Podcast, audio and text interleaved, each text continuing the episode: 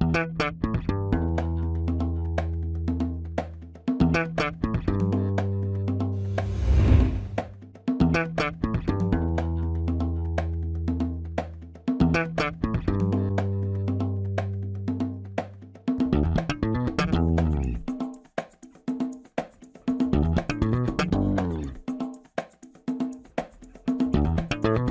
Este é o Tapa da Mão Invisível, podcast destinado àqueles que querem ouvir ideias que abalam sociedades e não são ditas na mídia tradicional.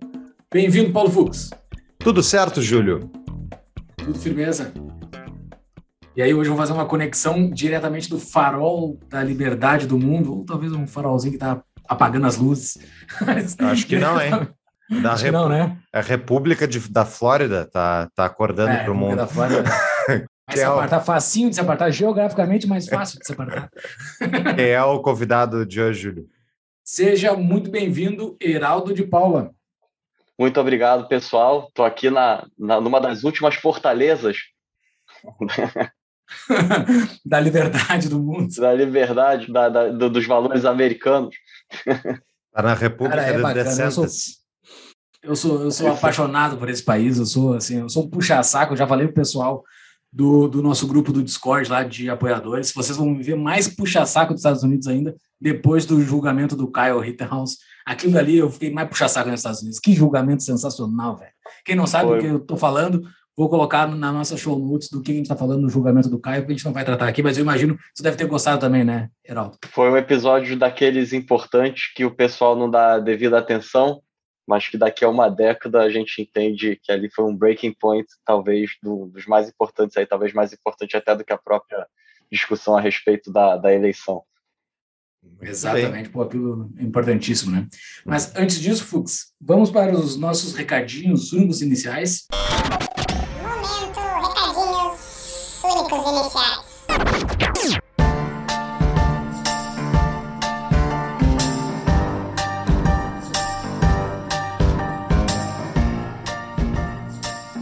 Então, pessoal, quer abrir um negócio? Procurem a DBI Contabilidade, nossa parceira do Tapa, contabilidade do Tapa, que dá quatro meses gratuitos para quem é apoiador do Tapa. É só falar lá, Tapa, para eles, que eles vão dar quatro meses de isenção de honorários, mais abertura gratuita da empresa.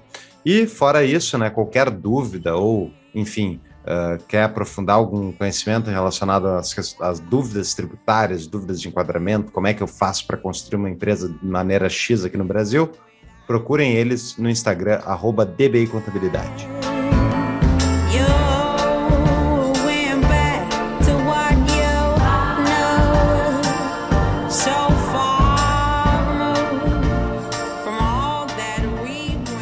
Deixa eu aproveitar aqui para agradecer o Marcel Last, da Liberta Investimentos, que aproximou o Heraldo aí, fez a parceria para a gente eh, chamar o Heraldo.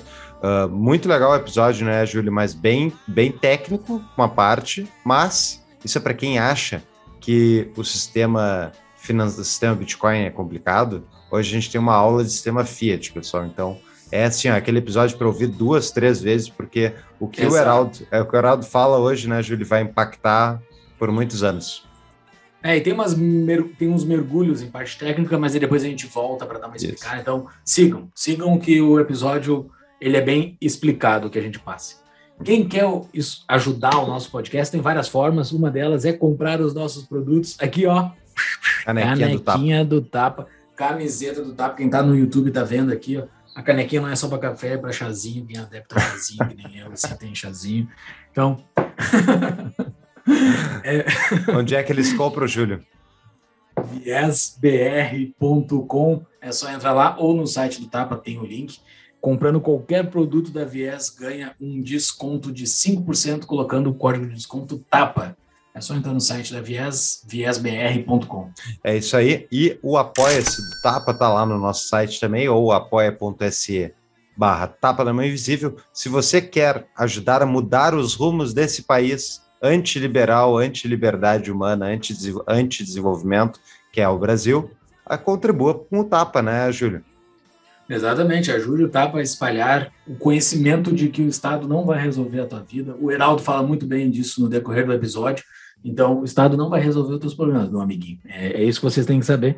E se, do, e se tem alguma tese contrária à nossa, é só entrar no nosso Instagram lá e conversar com a gente. É isso aí. Todas as nossas show notes e demais links estão todos no nosso site tapadamavisível.com com.br as show notes do episódio com as indicações do Heraldo e demais citações faladas ao longo do episódio vão estar lá. Também vai estar o nosso livro, que é um dos próximos episódios aí. Um deles vai ser o, o chamado A Tribo, do Mário Vargas Llosa. A gente vai uh, divulgar ainda em dezembro ele, então ainda dá tempo de comprar, correr e ler ele. Link na nossa show notes. Exatamente. E além disso, estamos em todas as redes sociais, Instagram, Twitter, principais, que a gente mais divulga os nosso, o nosso trabalho, que a gente faz interações. E os vídeos dos nossos episódios estão todos no YouTube. Vai lá, dá o like, siga, ativa o sininho, coisa arada toda. Era isso, vamos pro episódio, né, Fux? Vamos lá.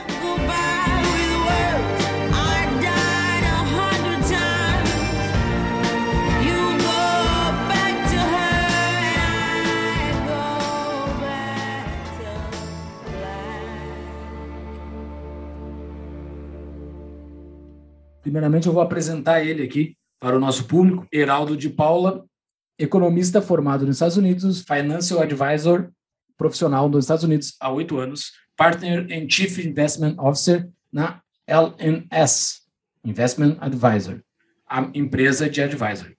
Uh, sócio e instrutor da Liberta Global. O Liberta, acho que o pessoal deve conhecer, né? Do Urich, do Stormer, do Ruschel, acho que o pessoal deve conhecer. Ele está lá com e, eles. E do Paula também, que ele é sócio.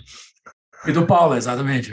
Ele está junto com os três. O Heraldo é fã de história, pai, a favor do bote de armas e não acredita que o governo seja capaz de nos guiar rumo a nenhuma decisão eficiente. Essa é a biografia dele para jogar pela torcida. Agora a torcida está do lado dele, ele está junto com a gente aqui. Valeu, Heraldo, por aceitar o nosso convite. Valeu, pessoal. Muito obrigado pelo convite. É, vai ser um prazer poder compartilhar um pouco do meu acompanhamento a respeito do, dos ciclos e principalmente da dinâmica é, do mercado financeiro em dólar. Não diria que é o mercado financeiro americano, eu diria que é o mercado financeiro global, ou a gente pode chamar do mercado financeiro em dólar. Tá?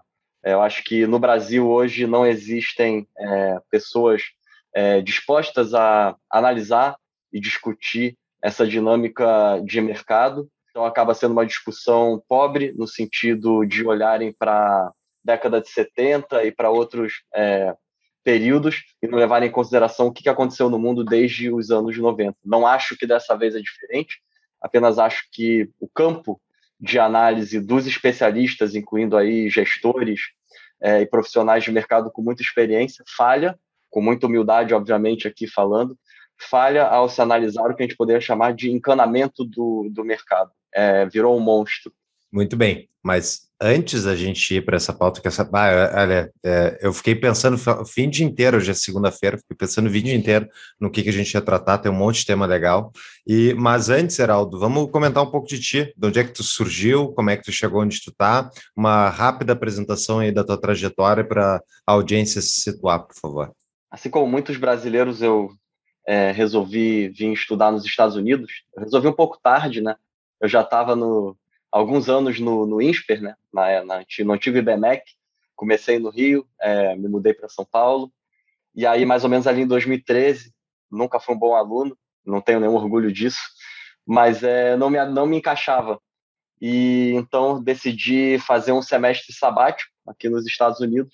Meu plano era ficar seis meses aqui, é, aqui em Miami.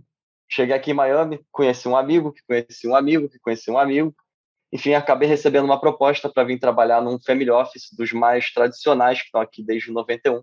A Horn Eichenwald, é, devo muito ao pessoal, eles são sócios hoje do nosso advisory. Tenho muito é, orgulho de ter um pessoal das antigas do mercado como sócio e, na, e por acreditarem no nosso trabalho. E aí é, comecei a observar as chances da reeleição da Dilma nesses seis meses e aí me falaram, olha, se você é, conseguir pegar a autorização para estudante trabalhar, que aqui nos Estados Unidos ela existe depois de um semestre, é, você pode estagiar, você pode trabalhar, né? tem o CPT que você tira enquanto você ainda está estudando, você pode trabalhar part-time, e tem o OPT que você tira quando você se forma, você tem um ano para trabalhar nos Estados Unidos, qualquer estudante, tá? E aí eles falaram, olha, se você conseguir tirar isso, a gente te aplica para o visto de trabalho. Bom, fui para o visto de trabalho no ano que. O visto de trabalho é que é uma loteria, são apenas 60 mil vistos, e aí 20 mil são guardados para quem possui MBA. Não possuo MBA, não penso em possuir MBA. Prefiro me dedicar a meus livros de ciclo econômico e a minha brincadeira com econometria, minha obsessão. Acho que eu aprendo mais do que fazendo um MBA. Infelizmente, é a realidade, virou um business. E, enfim, aí consegui meu visto de trabalho. Nesse intervalo, eu já conheci o Leandro Ruschel, é, meu pai, obcecado por análise técnica há mais de 30, 40 anos. Já leu mais de dois mil livros, então desde criança eu aprendo análise técnica com meu pai. Uma vez meu pai contratou o Leandro para ir é, lá no escritório dele dar um curso para a gente. Bom, encontrei o Leandro aqui no Whole Foods, no supermercado. Uhum. E aí o Leandro também estava buscando aí um, um propósito aqui e aí eu apresentei ele para o pessoal do, do Family Office, e aí a gente resolveu investir e abrir o Advisor, e o Leandro tinha acabado de abrir a, a Liberta Global na época, falando de 2014, e aí o Leandro se tornou um grande amigo, um grande parceiro, um sócio, e aí eu, mesmo jovem, é, tive sempre a confiança dele, então desde muito jovem tive o que alguns chamam de skin in the game, que é diferente do mundo corporativo, é, você está na linha de frente e o resultado da empresa vai ser fruto do seu esforço, do seu trabalho. Eu aprendi é, sempre skin in the game graças à confiança que eu tive de todo, todas as pessoas é, em volta de mim. Então, é, é acredito que essa é a minha trajetória. Hoje a gente está aqui em Miami, nosso escritório, é, desde o ano passado, vem crescendo muito. Eu acho que a figura do, do Fernando Ures no ano passado me ajudou muito a, a crescer a gente fez uma live mais ou menos um mês antes da explosão da, da pandemia, assim que ele entrou para a Liberta, e ali eu comentei com ele que no meu método de alocação, a inversão de curva e o esfriamento do, do crescimento da, da economia americana através de alguns indicadores que a gente pode atribuir aí a etiqueta de indicador líder, indicava que uma posição saudável nas carteiras era o tesouro americano de longa duração, né, de maturidade longa. E aí, um mês depois, explodiu a pandemia, o Tesouro Americano subiu 40%. Eu tinha um perfil no Twitter que devia ter 10 seguidores, só naquela brincadeira ali, aquele vídeo teve acho que quase 100 mil views. E aí, dali começou uma jornada muito interessante. E eu sou extremamente agradecido às pessoas que, que me seguem, que confiam, porque o meu compromisso é em compartilhar o que eu enxergo, o que eu estudo, e não é fazer torcida organizada, ou tomar um lado de um debate e depois né, ficar cego e, enfim, preferir é, afundar com o barco do que mudar de opinião a respeito de qualquer tema. Eu acho que o mercado financeiro não é lugar para esse tipo de fla-flu. Acho que o mercado financeiro é um local onde a gente tem que entender a, as tendências e cada vez mais é, se apegar aos dados. Eu diria que a análise de dados é o petróleo do nosso século. Bem, muito legal, Heraldo. É, tu é economista formado, né? E, tu te formou aí nos Estados Unidos? Isso, eu fiz a, diria que três quartos da, do meu estudo no, no INSPER. É, diria que naquela época, né, no final da década de 2000, início da década de 2010, o INSPER era uma universidade menor, focada em mercado financeiro e que hoje em dia, pelo que eu tenho acompanhado, mudou muito enfim, naquela época a gente aprendia o que importava para o nosso trabalho, é, a gente não precisava ficar discutindo coisas é, que não importam para a profissão de um economista orientado para o mercado financeiro. É esse o objetivo, né? Não é um economista para ficar dando opinião sobre livros de 300 anos atrás. Isso aí não leva a muito poder de decisão eficiente quando você tem que lidar com a carteira de um cliente. Uhum, perfeito. Tá, mas a minha, a minha, dúvida é mais, assim como eu me formei em economia também, é se tu notou uma diferença uh, de conteúdo entre as aulas de economia do Brasil versus Estados Unidos, porque aqui no Brasil, sabe, né, a gente aprende economia política, Marx, uh, enfim, aprende uh, e modelo então, SML. O, o INSPER era a exceção, o INSPER uhum. era a exceção disso. Uhum. O INSPER modelo muito americanizado e mais ou menos em 2015, quando eu estava terminando aqui, porque eu tive que estender mais alguns semestres aqui para pegar alguns créditos que no Brasil não existem, aqui existem. É, uhum. Eu fiz um summer em Harvard é, e eram de derivativos e opções. E eu diria que naquela época eu olhava e falava o INSPER é muito mais parecido com esse estilo é, alto nível é, de ensino focado em econometria, econometria avançada, modelagem econométrica, conteúdo é, financeiro, né? É, finanças corporativas, finanças corporativas avançadas, macro internacional, desenvolvimento econômico, é, a grade e a, e a janela, as janelas né, de, de matérias eram extremamente orientadas para é, discutir a teoria econômica e discutir como que você pode avaliar isso. É, não havia muito debate, ainda bem, para ficar discutindo é, o que, que Marx achava em 1800 sobre qualquer coisa. Então é muito, era muito mais prático. Né? Hoje em dia eu acho que eles deram alguns passos para trás, mas é, o IBMEC reabriu em São Paulo. É, meu irmão atualmente até estuda lá e lembra muito né, a minha época de, de, de Infra, em 2009, 2010. Então ainda existem é, faculdades que querem ensinar como um economista pode ir para o mercado financeiro e não essa, esse samba de ficar discutindo politicamente é, correto, entre outros temas aí que não, não pertencem a, ao que realmente importa, na minha humilde é, opinião. Para mim, os valores a gente aprende em casa, então é, não precisa pagar a faculdade para aprender isso. Muito bem. Se não aprendeu valores com 20 anos, né, cara? Vai ser difícil. Pois é, né, cara? pois é. Tá procurando novos ares, está procurando trocar de país, procure a nossa parceira, a Emigrarme, emigrar.me. É uma empresa especializada em ajudar aqueles que procuram mudar de país, especialmente com reconhecimento de nacionalidades europeias, principalmente a espanhola, italiana e portuguesa. Eles atuam também na aplicação de vistos, obtenção de documentos para residência no exterior, fornecendo um amplo suporte para imigrantes brasileiros situados na Europa. Para conhecer mais eles, é só entrar em contato pelo Instagram é o arroba emigrar.me, com E de escola, né? Emigrar-me, ou no site do Tapa, lá no site do Tapa, tapadomaviseu.com.br barra emigrar-me. É só entrar em contato com eles, utilizando o código TAPA, ganha 10% de desconto no serviço da Emigrar. Mas aí, pessoal, quem quer votar com os pés, é algo legítimo, não está mais, não tá mais aguentando seu país, troca de país, né? Isso é legítimo e a Emigrar me ajuda nesse processo. Ô, cara, tem um termo que tu se define, que tu se diz que tu é contrário, né? Que atualmente tu é contrário. Tu consegue Sim. explicar esse termo, assim? O, o, ou tu é contrário a quê? Uh, ou Sim. tu não é favorário a, quê? se é que existe não. favorário. O, o, o, que, Correto. o que, que é isso? Beleza. É, eu acho que, inclusive, eu até mandei para vocês esse termo justamente uhum. para ter que responder essa pergunta aqui. Sim. É, e isso envolve até mesmo é, alguns é, um pessoal que está hoje na, envolvido aí com as opiniões referentes à, à escola austríaca, né, as linhas de pensamento. Eu dividiria minha resposta em duas. Eu diria que tem o campo filosófico e tem o campo da dinâmica de mercado. Mas para eu resumir a resposta inicial, seria o seguinte: eu não, eu não sou favorável a acreditar que, é, um, causalidade número um, o Banco Central imprime dinheiro é, naturalmente e com 100% de significância estatística, isso leva à inflação. Eu acho que existe uma falha muito grande em entender essa dinâmica. E eu não quero que me interpretem de forma equivocada, por quê?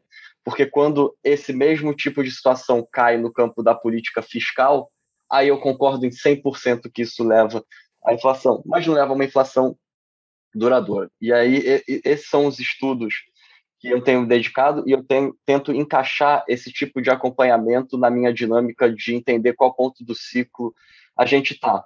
Se aqui nos Estados Unidos, onde você tem os maiores expoentes desse campo de pensamento, já é difícil esses caras terem um espaço para poder compartilhar as ideias deles sem serem atacados, Imagina no Brasil quando o assunto é mercado internacional, algo que o pessoal resume é uma propaganda na TV de um aplicativo de celular, como se fosse abre, download o aplicativo e compra qualquer ETF que o mercado americano só sobe porque o Fed imprime dinheiro. Então imagina como é difícil para mim compartilhar com o público brasileiro que quer discutir o mercado financeiro, o que os caras que estão aqui não conseguem, mal conseguem é, compartilhar. Então acredito que hoje no Brasil são muito poucas as pessoas que que acompanham esse tipo de debate aqui fora.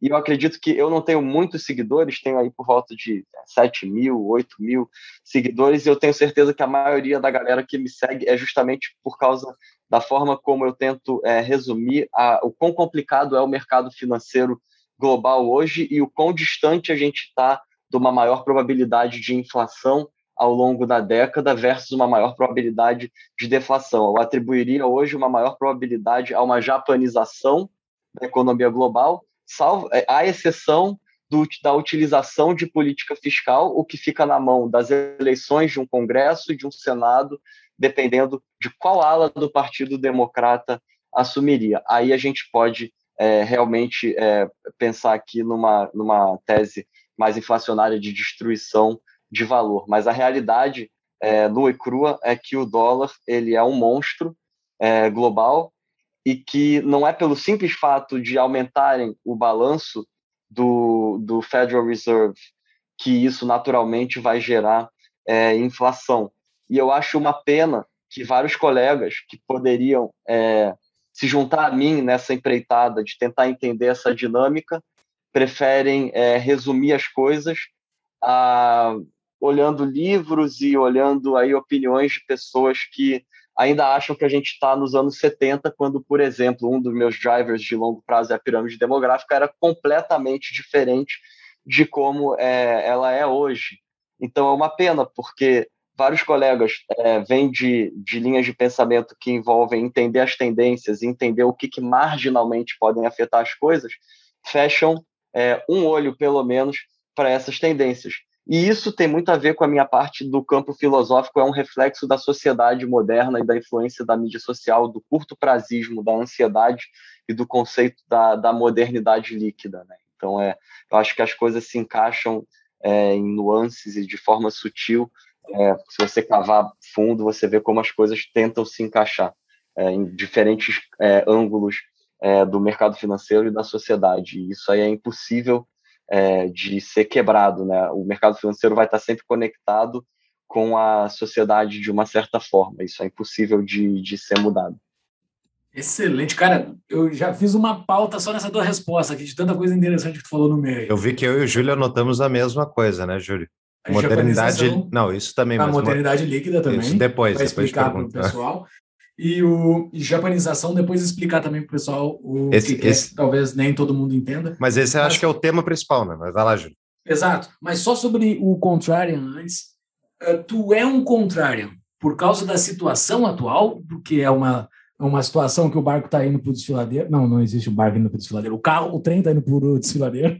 Tá? Uh, porque o, o, a, o mainstream está indo para um lugar sem sentido, então é fácil ser contrário, fácil, entre aspas, para quem está nos assistindo, tá? Ou, ou é contrária, porque sempre é bom ser contrária, sempre é bom ir contra a maioria, porque a maioria, tu vai ver a democracia, é burra. Então, assim, é sempre. É, tu vê que a maioria sempre é burra. Então, é, seria interessante sempre ir contra a maioria. Então, qual é a tua lógica de ser contrária? É sempre ir contra a maioria ou atualmente está favorável ir contra a maioria? É uma excelente pergunta, e by the way, eu acho que eu nunca falei isso publicamente, mas assim, eu não sou contrário para ganhar audiência. É, eu não sou contrário porque meu signo é de escorpião, eu não acredito muito nisso, eu nem sou escorpião. Tá? É, eu, eu, eu sou contrário pelo seguinte fato. E a gente está uma semana, infelizmente, a gente está uma semana atrasado, porque teria sido muito legal falar isso semana passada. Eu sou contrário porque eu estou comprando tesouro americano longo, enquanto 99% dos caras estão falando que isso é coisa de. que isso é burrice. É, enquanto existe um recorde do varejo e um recorde dos asset managers shorteando o Tesouro Americano, ou existia, né? Eu preciso ver os dados do CFTC dessa quarta-feira, começou a ficar interessante.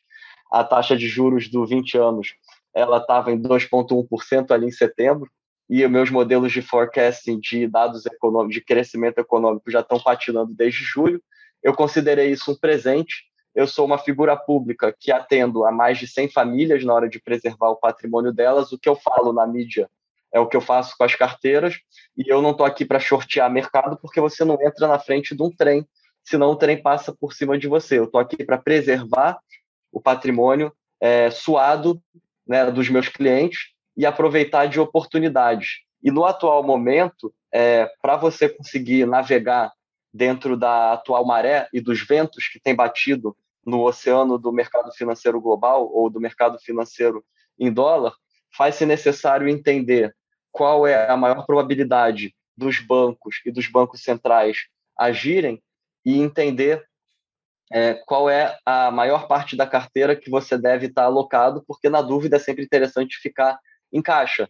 Mas na indústria que eu trabalho, é uma indústria cruel, aonde a forma mais fácil de você perder um cliente é justamente estando em caixa. E esse é um dos aspectos do porquê existem bolhas e porque cada vez as bolhas ocorrem, ocorrem com maior frequência.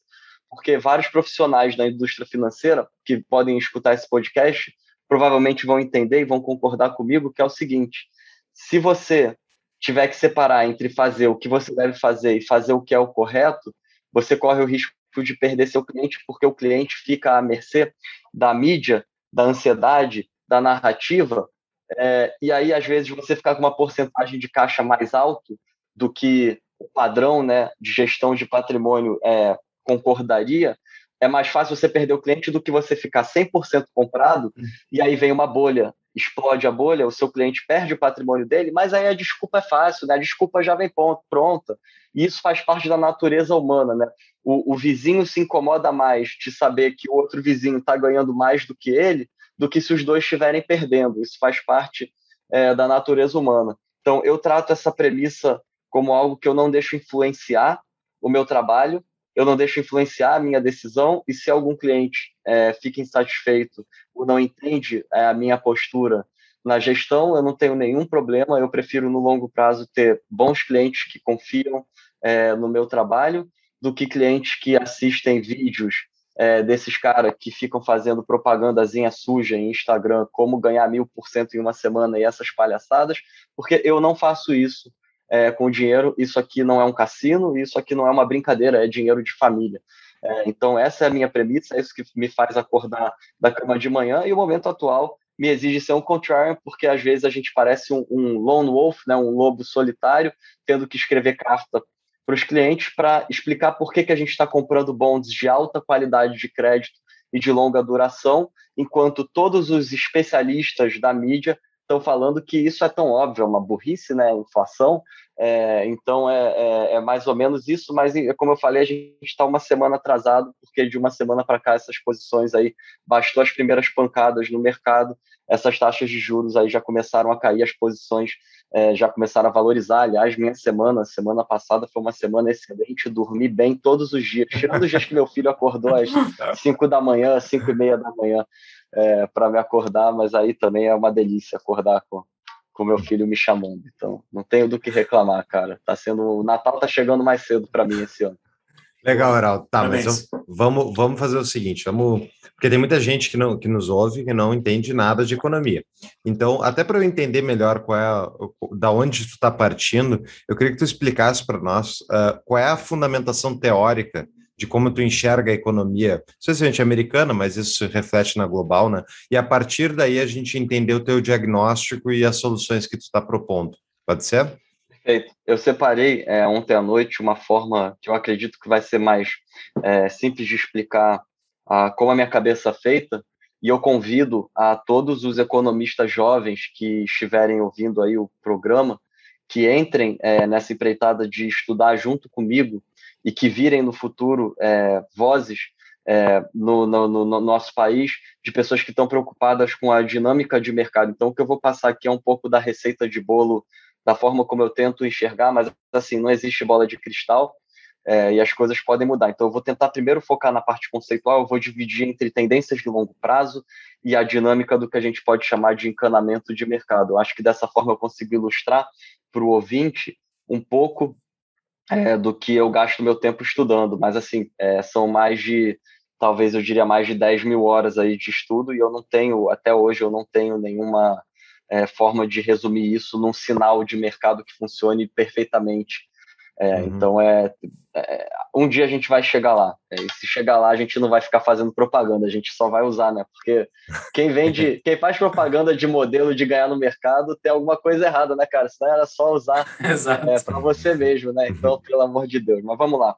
É, quando a gente pensa no, numa alocação de carteira, tá? A gente tem que pensar em classe de ativo e a gente tem que tentar resumir os momentos de mercado. Então, a gente tem que simplificar as coisas. Então, é, é aquela velha frase: às vezes, menos é mais. Bom, então, como é que eu faço menos ser mais aqui? Vamos dividir o mercado em quatro quadrantes. Tá? você tem o eixo vertical, a gente pode chamar o eixo vertical de percepção inflacionária.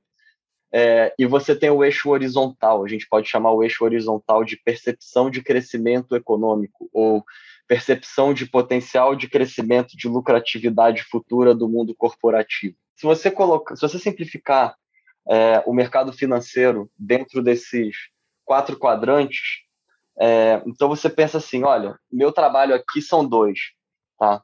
De forma bem simples. Um, dentro das classes de ativo, qual é o comportamento estatístico de cada classe de ativo e de cada subclasse de ativo dentro de cada quadrante, historicamente? Então, isso aí você pode fazer backtest. É, segundo, qual é o próximo movimento do próximo trimestre, ou do próximo semestre, ou do próximo ano? Aí vai depender é, da frequência de dados e o de quão, é, quanto de margem de erro você está disposto a correr, eu diria. Então, o trabalho qual é? Um, entender o comportamento das classes de ativo. Dois, entender para onde, dentro desse quadrante, o mercado vai se mover não pensando em aonde que é o meu maior ganho, mas em aonde é o meu, meu menor erro, tá? Porque eu acho que esse é o trabalho sério que, que deve ser feito. Então, aí você pode se apoiar em alguns estudos interessantes. Tem um que eu gosto muito do, do Morgan Stanley, mas antes eu, eu compartilharia o que, que eu chamo de classe de ativo para o ouvinte, eu acho que é interessante compartilhar isso. Então, quando você pensa em classe de ativo, você pode pensar é, da seguinte forma: você tem renda variável, você tem renda fixa é, você tem commodity. Bom, beleza, mas isso é muito pobre de descrição. Dentro da renda variável, você vai ter é, empresas é, de mercados desenvolvidos e você vai ter empresas de mercados emergentes. Dentro de empresas de mercados desenvolvidos, você vai ter empresas é, de setores que são setores cíclicos, então, são setores que, se você está durante o um momento de expansão do ciclo, tendem a performar. Você vai ter setores defensivos, que são setores que vão cair menos na hora que o bicho pega, não é que vão subir na hora que o bicho pega. É, você pode pensar de uma outra forma, que é, são ações de valor, ou seja, empresas que vendem bens necessários com preço baixo, preço nominal baixo, que conseguem repassar a inflação para o consumidor é, e que pagam dividendos, mas que não são empresas que vão crescer 100% no ano o valor das suas ações. E você tem empresas que seriam aí a etiqueta de crescimento, que o pessoal chama de growth. É, então você tem empresas que às vezes nem dão lucro, mas tem um potencial de crescimento futuro muito interessante e que não adianta usar fundamento para você avaliar essa empresa, porque o que faz o valor dela ser alto é a percepção de crescimento. Dentro disso, então, eu acabei de resumir dentro, do, dentro da classe major de ativo, renda variável, diversas formas de se acompanhar. Então, você pode criar um indicador de dividir o ETF de Growth Stocks por Value Stocks, para ver a distância que o mercado está colocando entre esse, essas duas ações. Você pode fazer um backtest no comportamento de value stocks em cenários é, onde existe uma percepção inflacionária alta e um potencial de crescimento de lucro em queda, que eu, que eu diria que hoje é o cenário atual, e medir a correlação da performance dessas ações com algo que tem uma performance positiva nesse mesmo cenário, no caso, é, o Tesouro Americano. Você Sim. pode entender que o, o, mercado internacional ele trata os mercados emergentes de forma similar. Um dos erros da Faria Lima é achar que o Brasil é muito importante. O Brasil é apenas uma linha na classe de ativo mercados emergentes. E os mercados emergentes, é, historicamente, são totalmente correlacionados a commodities então não adianta lutarem com o fato do Ibov ter caído 30%, 40%, quando a gente está assistindo a destruição de várias commodities cíclicas, porque dentro da Major Asset Class Commodity você vai ter as cíclicas de energia, as cíclicas de é, hard metals, né, de metais industriais, etc. Então, é, as coisas é, que ocorrem no mercado em dólar são as coisas que fazem eco no mercado doméstico brasileiro mas o investidor perde mais tempo lendo qual é a picuinha mais recente acontecendo em Brasília é, do que o que está acontecendo no mercado internacional. E isso não é novidade. É, a Faria Lima tem um ego muito grande e eles acham que o que acontece dentro do Brasil, dentro da Faria Lima, é muito mais importante do que o fluxo de capital é, internacional. Então, isso é uma forma de simplificar a análise. Pessoal, o mercado de investimentos em startups está crescendo muito no Brasil e ter uma assessoria jurídica durante um investimento é fundamental para garantir segurança na negociação e evitar dores de cabeça no futuro. O Cunha Mantovani Advogados é um escritório especializado em startups e venture capital. Eles são nossos parceiros aqui, eu e o Júlio, a gente já consultou eles para justamente dúvidas de, de empresas que a gente queria abrir, ideias de negócio, e tu sabe como é que é. No Brasil, se tu não falar com um advogado, tu pode fazer um monte de coisa errada e a gente tem a sorte de ter como patrocinadores aí um escritório que é especializado em ajudar justamente startups e venture capital. Então, para vocês conhecerem mais, procurem eles no cunha.mantovani no Instagram e saiba mais como é que eles podem te ajudar. Ou acesse o site do Tapa da Mãe Invisível, tapadamãeinvisível.com.br barra CMA, de Cunha Mantovani Advogados. Acho que entendi, mas vamos já claro. Então, existe um ciclo de commodities aí que, tá, que dá para se analisar pelos perfil dos, pelo perfil dos países subdesenvolvidos, emergentes, né? Que tipo o Brasil, que vende commodity. O que, que é commodity? Commodities são esses bens uh, indistinguíveis entre um e outro, é tonelada disso, de ouro, tonelada de cobre, uh, soja, esse tipo de coisa. Mas esse ciclo, ele é ditado por um ciclo maior, que é um ciclo muito ligado ao dólar, correto? É, é aí que eu vou chegar, né? Mas, ah. assim, eu dei um exemplo do Brasil, uhum. tá? Mas digamos que o Brasil, ou as empresas listadas na Bolsa Brasileira, elas fazem parte de um asset class que seria considerado é, emerging market stocks. É, é, e só que classe volume... de ativos. Só deixar. Pro, tem gente que não fala, muita gente não fala inglês. Nossa classe, é, asset class é classe de ativos, né? Isso aí. Isso, desculpa o, o ponto aqui é, é, o seguinte: é tanto dinheiro em fundo passivo e em ETF que isso acaba guiando o, o grosso do dinheiro. Então ninguém está preocupado com o balanço de uma small cap, porque se você abrir essa small cap, provavelmente mais de 50% das ações dessa small cap estão listadas no ETF, que é uma, um fundo tradado em bolsa, né? Todo mundo sabe que é um ETF, imagino, né? Hoje Acho que não. mas, ok, mas, é um fundo, mas é um fundo. É um fundo. Tipo o Bova 11, né? Digamos assim, né? o Bova 11. Então, é, se todo mundo liquida o Bova 11, o Bova 11 tem que liquidar o que está na cesta dele, que são todas as ações. Perfeito. Se uma ação tem muitos por cento do, dos compradores dela é o próprio Bova 11, a liquidação do Bova 11 leva a uma liquidação agressiva é, desse papel, independente dos fundamentos. Perfeito. Esse efeito é gigantesco, são mais de 5 trilhões nos ETFs. Então isso é bom, mas é ruim. É bom porque nos permite enxergar essa dinâmica dentro da matriz e poder agir é, de forma mais rápida, mas é ruim porque às vezes isso gera um território de sobrecompra ou sobrevenda para algumas ações de forma injustificada e que aí voltando à minha crítica é o pessoal da Faria Lima não consegue entender essa lógica. Eles ainda acham que é, o fundamento está barato. Eu entendo, faz sentido, mas eles estão cometendo uma falha na análise de incluir essa variável na análise. E eu falo isso com muita humildade, muito respeito. Eu assisto de camarote há anos, eu fico na minha aqui observando o debate e ninguém, nenhum iluminado levanta essa bandeira, entendeu? Aqui nos Estados Unidos, o primeiro cara a levantar essa bandeira há mais ou menos uns cinco anos foi o próprio Michael Burry. É, Michael Burry foi o cara ali do filme da crise de 2008 que preveu a crise. É, e, ele, e ele trouxe essa. Ele foi o primeiro a criticar isso é, publicamente, entendeu? Uhum, perfeito. Júlio? E as outras classes de ativos uh, foi. Tu ia mergulhar nas. nas Posso entrar em outras, e as outras classes de ativo podem ter um comportamento distinto dependendo da movimentação na minha matriz. Então a gente pode pensar aqui no mercado de renda fixa, que é maior do que a bolsa, tá? Apesar de ninguém falar.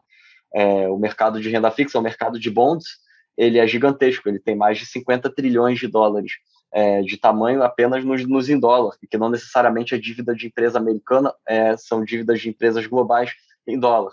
Então, dentro do mercado de renda fixa, você vai ter dois tipos de comportamento e ali é onde está realmente o smart money. O comportamento do bond market ele nos diz muito mais do que o comportamento do stock market, tá? É, porque no bond market você está emprestando dinheiro, né? no stock market você está ali atribuindo é, variáveis como a especulação e a é, digamos assim, a, a, a aposta, né, no, no, no, bom sentido. Então, existem apostas que influenciam o valor das ações. No mercado de bonds, de debêntures, é, você está falando de emprestar dinheiro, e ninguém empresta dinheiro de graça.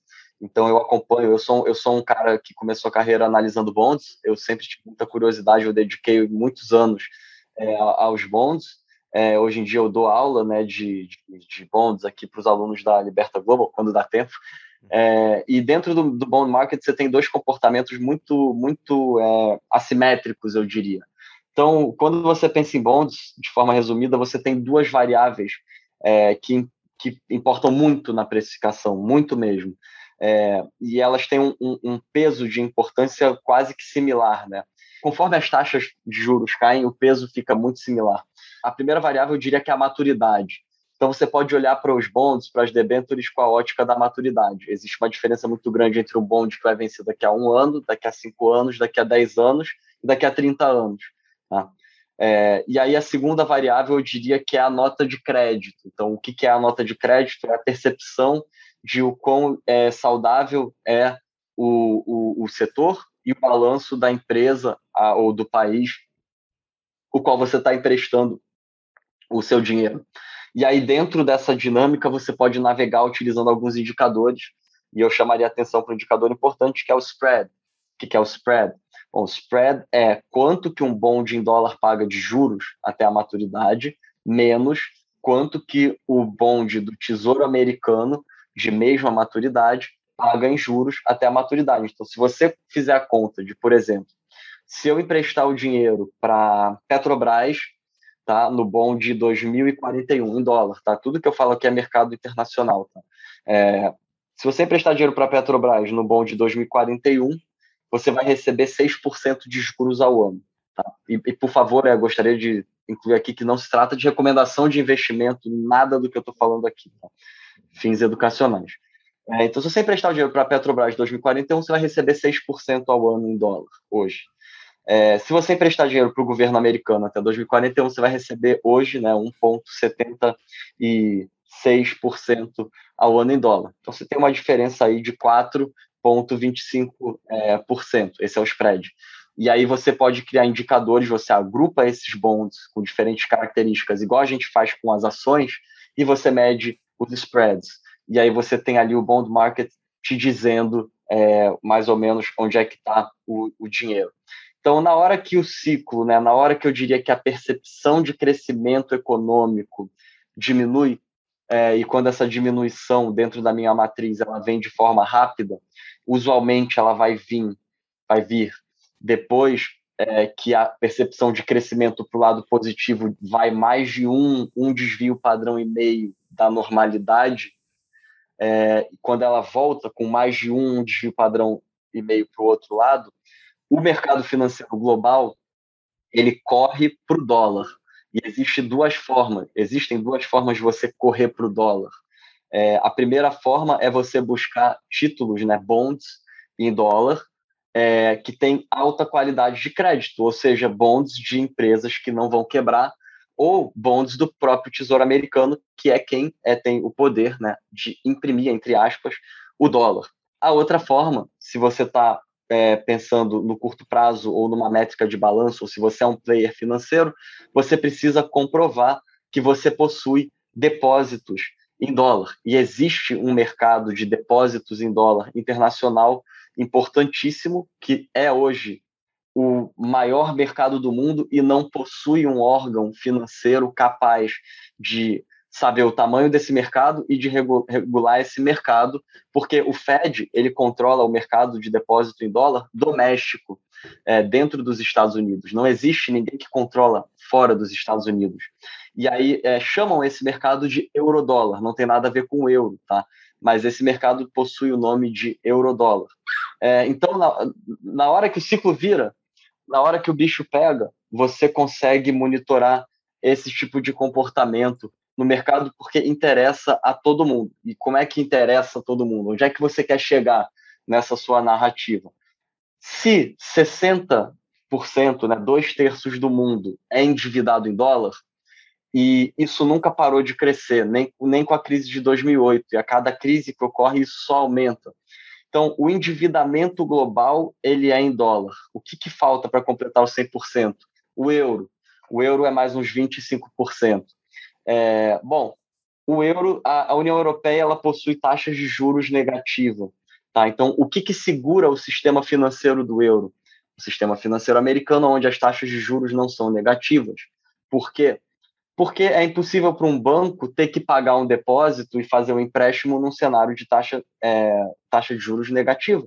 É, pelo seguinte fato, o banco vai ter que trabalhar com uma curva de juros invertida, onde é, é, o, o, que ele paga, o que ele paga de depósito é, é, tem que ser menos negativo, é, mais negativo do que o que ele empresta para ele ganhar esse spread, entendeu? É só que nem sempre a curva de juros vai estar invertida, mesmo num país, mesmo num, num contexto é, é, é, da, da, União Europeia, porque às vezes você vai ter uma percepção inflacionária mais alta é, e aí as taxas de curto prazo vão subir. Então, é, existe esse mundo onde swaps e trocas de depósito bancário é, se encontram. E aí, nesse mundo, você ainda tem o aspecto do, do trading global, né, do comércio global, onde existem bilhões de dólares de empresas que estão importando exportando e querem receber em dólar nem mesmo a China, quando exporta para a Rússia, e a Rússia, quando exporta para a China, topam é, usar a moeda um do outro. Falem o que quiser na mídia, que o Putin quer acabar com o dólar, que a China quer acabar com o dólar, mas quando um exporta e importa para o outro, eles querem receber em quê? Em dólar.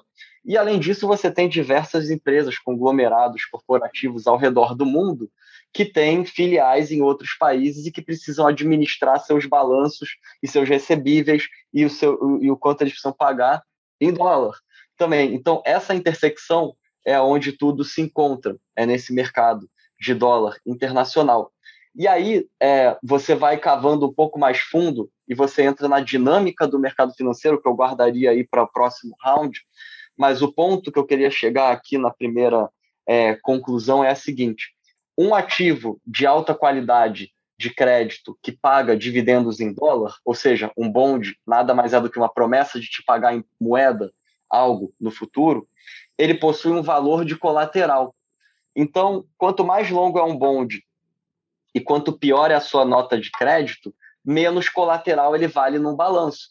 Então, no exemplo que eu dei, o bonde da Petrobras 2041, se eu rodo ele no meu sistema das custodiantes que eu trabalho aqui, eles vão me dizer o seguinte: se um cliente teu quiser pegar um empréstimo, esse bonde da Petrobras ele vale em torno de 25%. Então é o seguinte: se eu tenho 100 mil nesse bonde e o cliente quer pegar 25 mil emprestado, beleza.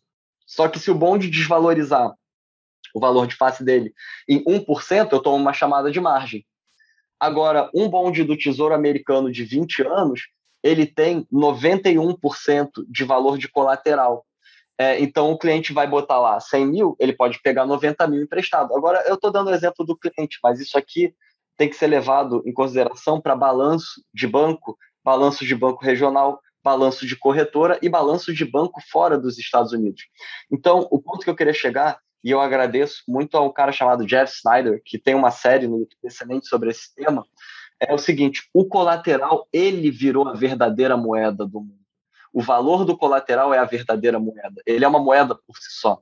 Então, no momento como a pandemia do ano passado, quando a percepção de risco explode num evento de Black Swan, de cisne negro, o valor do colateral começa a cair. Então, quando o valor do colateral começa a cair, a liquidez começa a secar. Quando a liquidez começa a secar, aí você tem que entrar na dinâmica do encanamento do mercado de como isso funciona. Aí vira uma correria e um desespero. E aí, quem é a, a parte fraca da corrente? A parte fraca da corrente é quem está mais longe do Fed, é quem está mais longe do colateral, que vale mais dinheiro. Esse é o, o, meu ponto, mas eu acho que seria interessante também a gente discutir agora, quando a gente for entrar no assunto do mercado financeiro, os drivers é, de longo prazo, que são muito importantes também para o debate, que não podem ser é, desconsiderados. Inclusive, o dia que esses drivers mudarem, aí vocês vão me ver acreditando na, na mãe de todas as bolhas. Mas até lá, eu acredito que mesmo que exploda uma bolha no ano que vem, vão apenas empurrar com a barriga e manter a mesma tendência no mundo da política monetária. E façam o que fizer, falem o que quiser, esperneiem. Os mesmos que falam de imprimem dinheiro e gerem inflação vão ser os mesmos chorando e implorando para o Fed fazer a mesma coisa na hora que o bicho pegar de novo.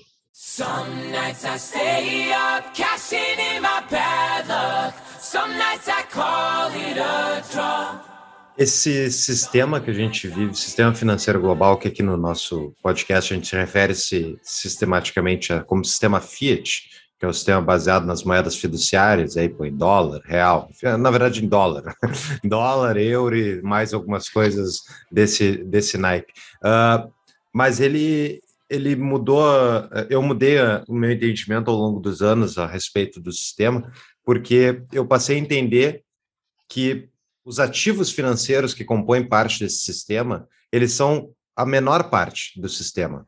A maior parte é uh, crédito. A maior parte é justamente uh, é, é essa montanha de dinheiro que usa de colateral um pouquinho de ativo e capital e, e basicamente se alavanca em cima desse ativo inúmeras vezes. Isso é fruto de um sistema inflacionário que a gente vive de é impressão monetária, no sentido que eles vão ter que imprimir mo moeda para justamente manter esse sistema de pé quando acontece uma crise de liquidez tese uma crise de liquidez, todo mundo corre justamente para alguém ficar devendo dinheiro, todo mundo tem que liquidar posições, pessoas correm para o dólar, e eles, se eles não injetam dinheiro, o sistema desaba. Então, tipo, é meio inevitável tu olhar esse sistema como um inflacionário. Agora, minha dúvida é como é que tu enxerga isso sendo deflacionário num sentido macro? Eu entendo que a deflação tecnológica acontece, mas, e ela está compensando Sim. uma parte dessa inflação, mas, tipo, como é que vira a chave?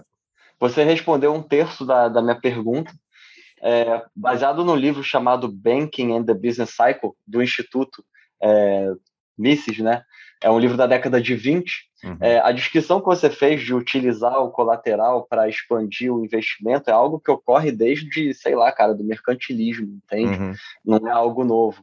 É, e aí, na década de 20, você tinha o mesmo problema. E não é um problema, na verdade é algo bom, é algo que deveria nos gerar otimismo, não pessimismo. Que é o seguinte: o aumento de produtividade marginal ele é impossível de ser medido. Tá? Você não vai conseguir medir, nem eu, o impacto que o Microsoft Excel teve em 1995 no mundo corporativo. Uhum. Quantas pessoas assalariadas é, foram mandadas embora, é, o quanto que isso aumentou o lucro das empresas e o quanto novos trabalhos foram gerados. Assim como nos anos 20, a troca do cavalo pelo carro, pessoas que trabalhavam na manutenção dos cavalos pararam de ter seu emprego, só que se gerou uma infinidade de, de novos businesses, né? O cara que troca o pneu do carro, o cara que troca o óleo do carro. Então, é, essa essa coisa do cachorro tentando pegar o próprio rabo, isso é impossível de medir. Tinham até, eu esqueci o nome dos caras, mas tinham dois economistas famosos na década passada que eles faziam palestras juntos no mundo, e aí eles tinham a, a opinião completamente diferente é, um do outro. Um mostrava foto de uma privada e o outro mostrava foto de um iPhone novo. E aí eles discutiam qual que marginalmente para a sociedade é mais importante. E eu tendo a concordar com o cara da privada, porque quando inventaram o sistema né, do, do esgoto, reduziu a mortalidade, aumentou né, a qualidade de vida das pessoas. Agora, a diferença entre o iPhone 12 e o 13 é o que? A câmera é mais bonitinha, entendeu? Então, é, marginalmente, as coisas é, devem ser medidas dessa forma. Agora, aonde que está o meu otimismo? Meu otimismo é o seguinte: a primeira, a primeira revolução tecnológica, né, se é que a gente pode chamar assim, ela veio para beneficiar o software. E a gente está entrando na segunda revolução tecnológica agora. Eu não sou muito de me apegar a esses tipos de termos, porque isso gera a mesma falha que eu comecei o podcast falando, que a galera fica cega para continuar avaliando as coisas. Elas transformam isso numa premissa, e eu, não é esse meu objetivo aqui, eu estou tentando resumir. A segunda revolução tecnológica ela veio para beneficiar o mundo industrial. É, então, isso é muito mais interessante do que o software. Então, eu acho que a gente ainda tem mais uma pernada de um crescimento né, é, de produtividade marginal muito, muito, muito importante para o mundo. É, só que aí a gente tem o outro lado da moeda e que também é deflacionário. Na verdade, são dois ativos ali. Eu não estou aqui para atribuir qual é mais importante e qual é menos. É, o primeiro é, é o envelhecimento. Tá? Então, o envelhecimento da pirâmide demográfica, tanto em países desenvolvidos quanto em países emergentes, ele tende a levar a, uma, a um menor consumo. O que move o mundo, indicador ciclo básico, é o aumento de consumo americano, é, que corresponde a dois terços do PIB, e que aumenta a demanda americana por compras de produtos, o que aumenta a atividade industrial na China, aumenta as exportações da Alemanha, que hoje é o país que mais exporta maquinário industrial para a China, é, e por aí vai até o momento que o ciclo se aquece demais, o dólar index se enfraquece, o preço das commodities sobe, e aí depois esse ciclo se amacia e se inverte. O dólar index volta a subir, o preço das commodities cai, e aí os Estados Unidos voltam a importar, e isso aí vai dando a, a digamos assim, a, a, corda né, para a economia. Porém, o envelhecimento ele é deflacionário no sentido aonde as pessoas que acumularam riqueza é, elas vão consumir menos marginalmente, porque assim pensa no momento da vida de um ser humano da classe média num país desenvolvido ou, ou numa região desenvolvida do Brasil. É, você pega a década de 70, a maioria dessas pessoas tinham ali seus 20, 25, 30 anos, estavam se casando. E é aí que é meu ponto de que a sociedade, tendências da sociedade se conectam com o mercado. Essas pessoas estavam se casando e estavam indo para o mercado de trabalho. Então, qual foi o problema ali? Bom, a exceção da geopolítica e da crise no Irã, do petróleo, todo mundo ali começa a receber seu salário, quer comprar seu carro. A pessoal se casa, quer ter filho, né? Naquela época o pessoal tinha filho mais jovem. É, hoje eu sou uma exceção, eu tive meu filho aos 30, me sinto um jovem perto dos uhum. outros colegas que são pais. Então, todo mundo tem filho e, cara, eu tô passando por isso. Você, seu filho nasce, você quer comprar um imóvel. Então você tinha os Estados Unidos inteiro ali comprando imóvel. É, e aí chega a fase que você chega nos 40, 45 anos, você é um, o que o pessoal aqui chama de um, é, uma batata de sofá. Você é aquele paizão que está tomando seu chopp, vendo TV, sentado no sofá. Homer Simpson. É, exatamente, exatamente. É, e aí, naturalmente, os seus gastos vão é, para saúde, vão para a educação dos seus filhos. É, e essa tendência, cara, é, é, é, uma tendência que é muito grande, é muito dinheiro. É, então, o envelhecimento da, da pirâmide demográfica, a gente está chegando no ponto onde essas pessoas já estão com mais de 60 anos é, e aí você começa a ver coisas acontecendo aqui nos Estados Unidos que não são coincidência. Falta gente para trabalhar no McDonald's, entendeu?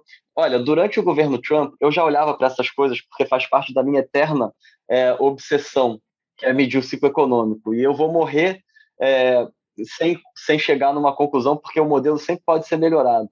Mas é, durante o governo Trump, você tinha uma estatística muito interessante que era pessoas que tinham acabado de se aposentar voltando para o mercado de trabalho por duas questões. A primeira, que a mídia gostava de falar, mas que estatisticamente não importa muito, percentualmente, que era a falta de imigrantes. Tá?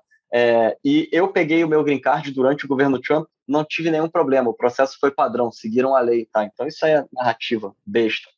É, e o segundo era porque faltava mão de obra, começaram a aumentar os salários. É, e está acontecendo isso de novo, porque agora as pessoas com mais de 60 anos têm medo de pegar o Covid preferem ficar em casa.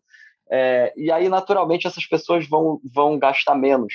É, se você não está recebendo um salário recorrente, é, você está vivendo dos seus investimentos, ainda mais no mundo de taxa de juros baixa, você vai gastar menos, cara. Você não vai ficar trocando de carro, você não vai ficar comprando uma casa na Flórida, uma casa no, no Havaí é, e um apartamento em Manhattan e por aí vai, entendeu? Então, essa é, é uma, uma, variável de longo prazo importantíssima, a qual eu acho que vai coincidir com a queda do aumento marginal de produtividade na próxima década. E aí a gente vai ter que lidar com o endividamento, que é a minha terceira variável, e que o, professor Lacey Hunt deu uma entrevista muito boa para o Steve Van Meter no, no YouTube algum um mês atrás, que ele explica estatisticamente como que o endividamento reduz o crescimento futuro. E isso é meio óbvio, né? Quanto uhum. mais endividado você está, é, menos potencial de crescimento você tem, porque menos você vai poder se arriscar para crescer. E o segredo do crescimento é você se arriscar.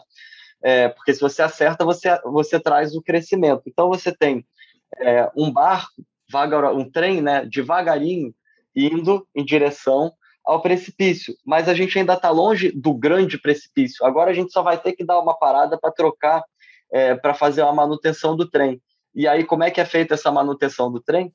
Vem a bomba no mercado, o dólar index explode, as pessoas começam a sacar seus investimentos, os seus 401ks, que são investimentos passivos, né, com, com, com eficiência tributária, aonde milhões de americanos deixam seu dinheiro parado. É só você não sacar até os 70, 60 anos que você não é taxado com ganho de capital.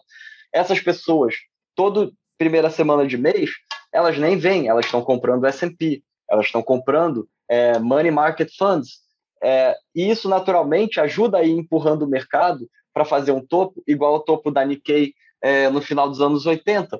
A hora que essas pessoas falam, deixa eu parar de comprar S&P no meu 401k, ou eu tô com medo, deixa eu começar a sacar o dinheiro da minha aposentadoria, aí você tem tudo que a gente acabou de descrever, que é o valor do colateral começa a cair, a alavancagem presente no mercado financeiro atual é um recorde, a participação do varejo no mercado de opções é um recorde, e a importância dos market makers, dos formadores de mercado, é um recorde. E aí você cria uma dinâmica perversa que no fim do dia a gente sabe como é que se resolve, jogando a taxa de juros longa lá para baixo é, e de forma artificial segurando essa taxa de juros. E eis o motivo pelo qual eu marginalmente tenho aumentado a minha posição em tesouro americano é, nas minhas carteiras. A gente pode entrar na, na, dinâmica do mercado, é um tema um pouco mais complexo, eu vou tentar ser o mais é, pedagógico aqui. Eu, eu, eu confesso que eu tenho um pouco de dificuldade às vezes eu tomo como premissa de que as pessoas entendem do que eu estou falando, então fique à vontade para me, me interromper, cara. Eu falo toda semana disso com meus clientes, com meus meninos aqui na, na empresa, então não, não, não, nem preparei quase nada de pauta, só meia dúzia de bullet points. É, fiquem tranquilos, vocês não vão interromper o, o meu raciocínio, tá?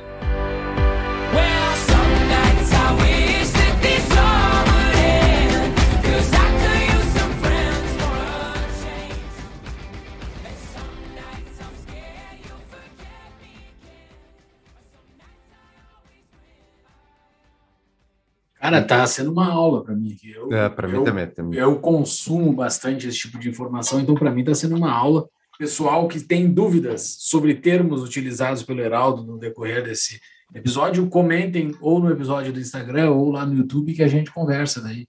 Alguma, alguma dúvida sobre algum termo que ele utilizou. Para mim aqui está sendo excelente, Heraldo. O que você vai fazer? Não, pode, pode fazer. Eu tenho perguntas relacionadas a tudo isso.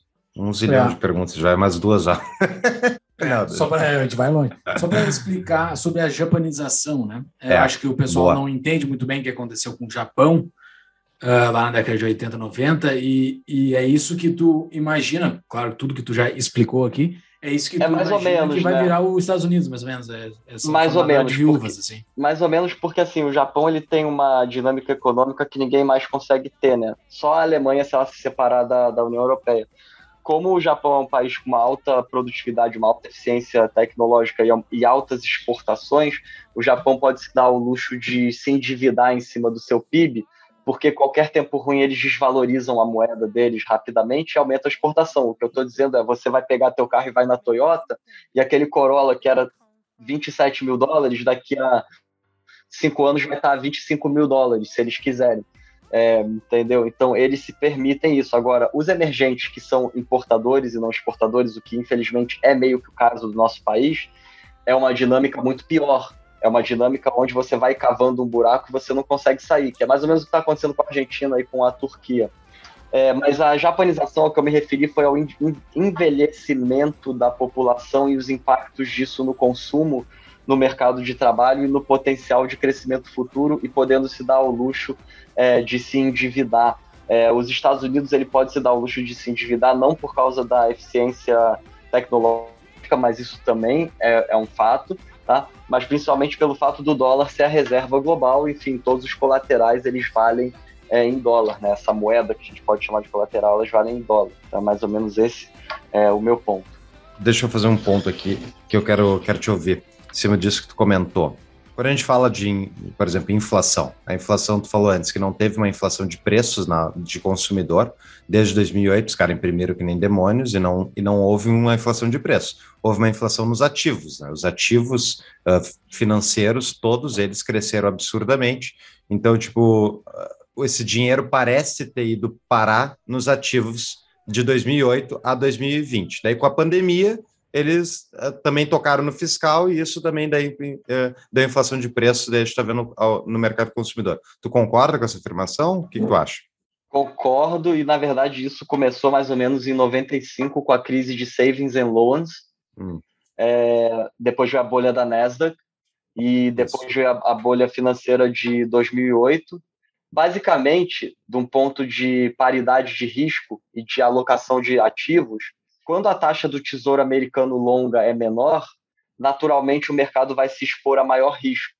E eis aí a, a explicação mais simples para a valorização dos ativos é, no mercado. Então, se, eu tenho um indicador meu que eu chamo de é, breath, né, que seria o, o bafo, o bafo do crescimento futuro de lucratividade.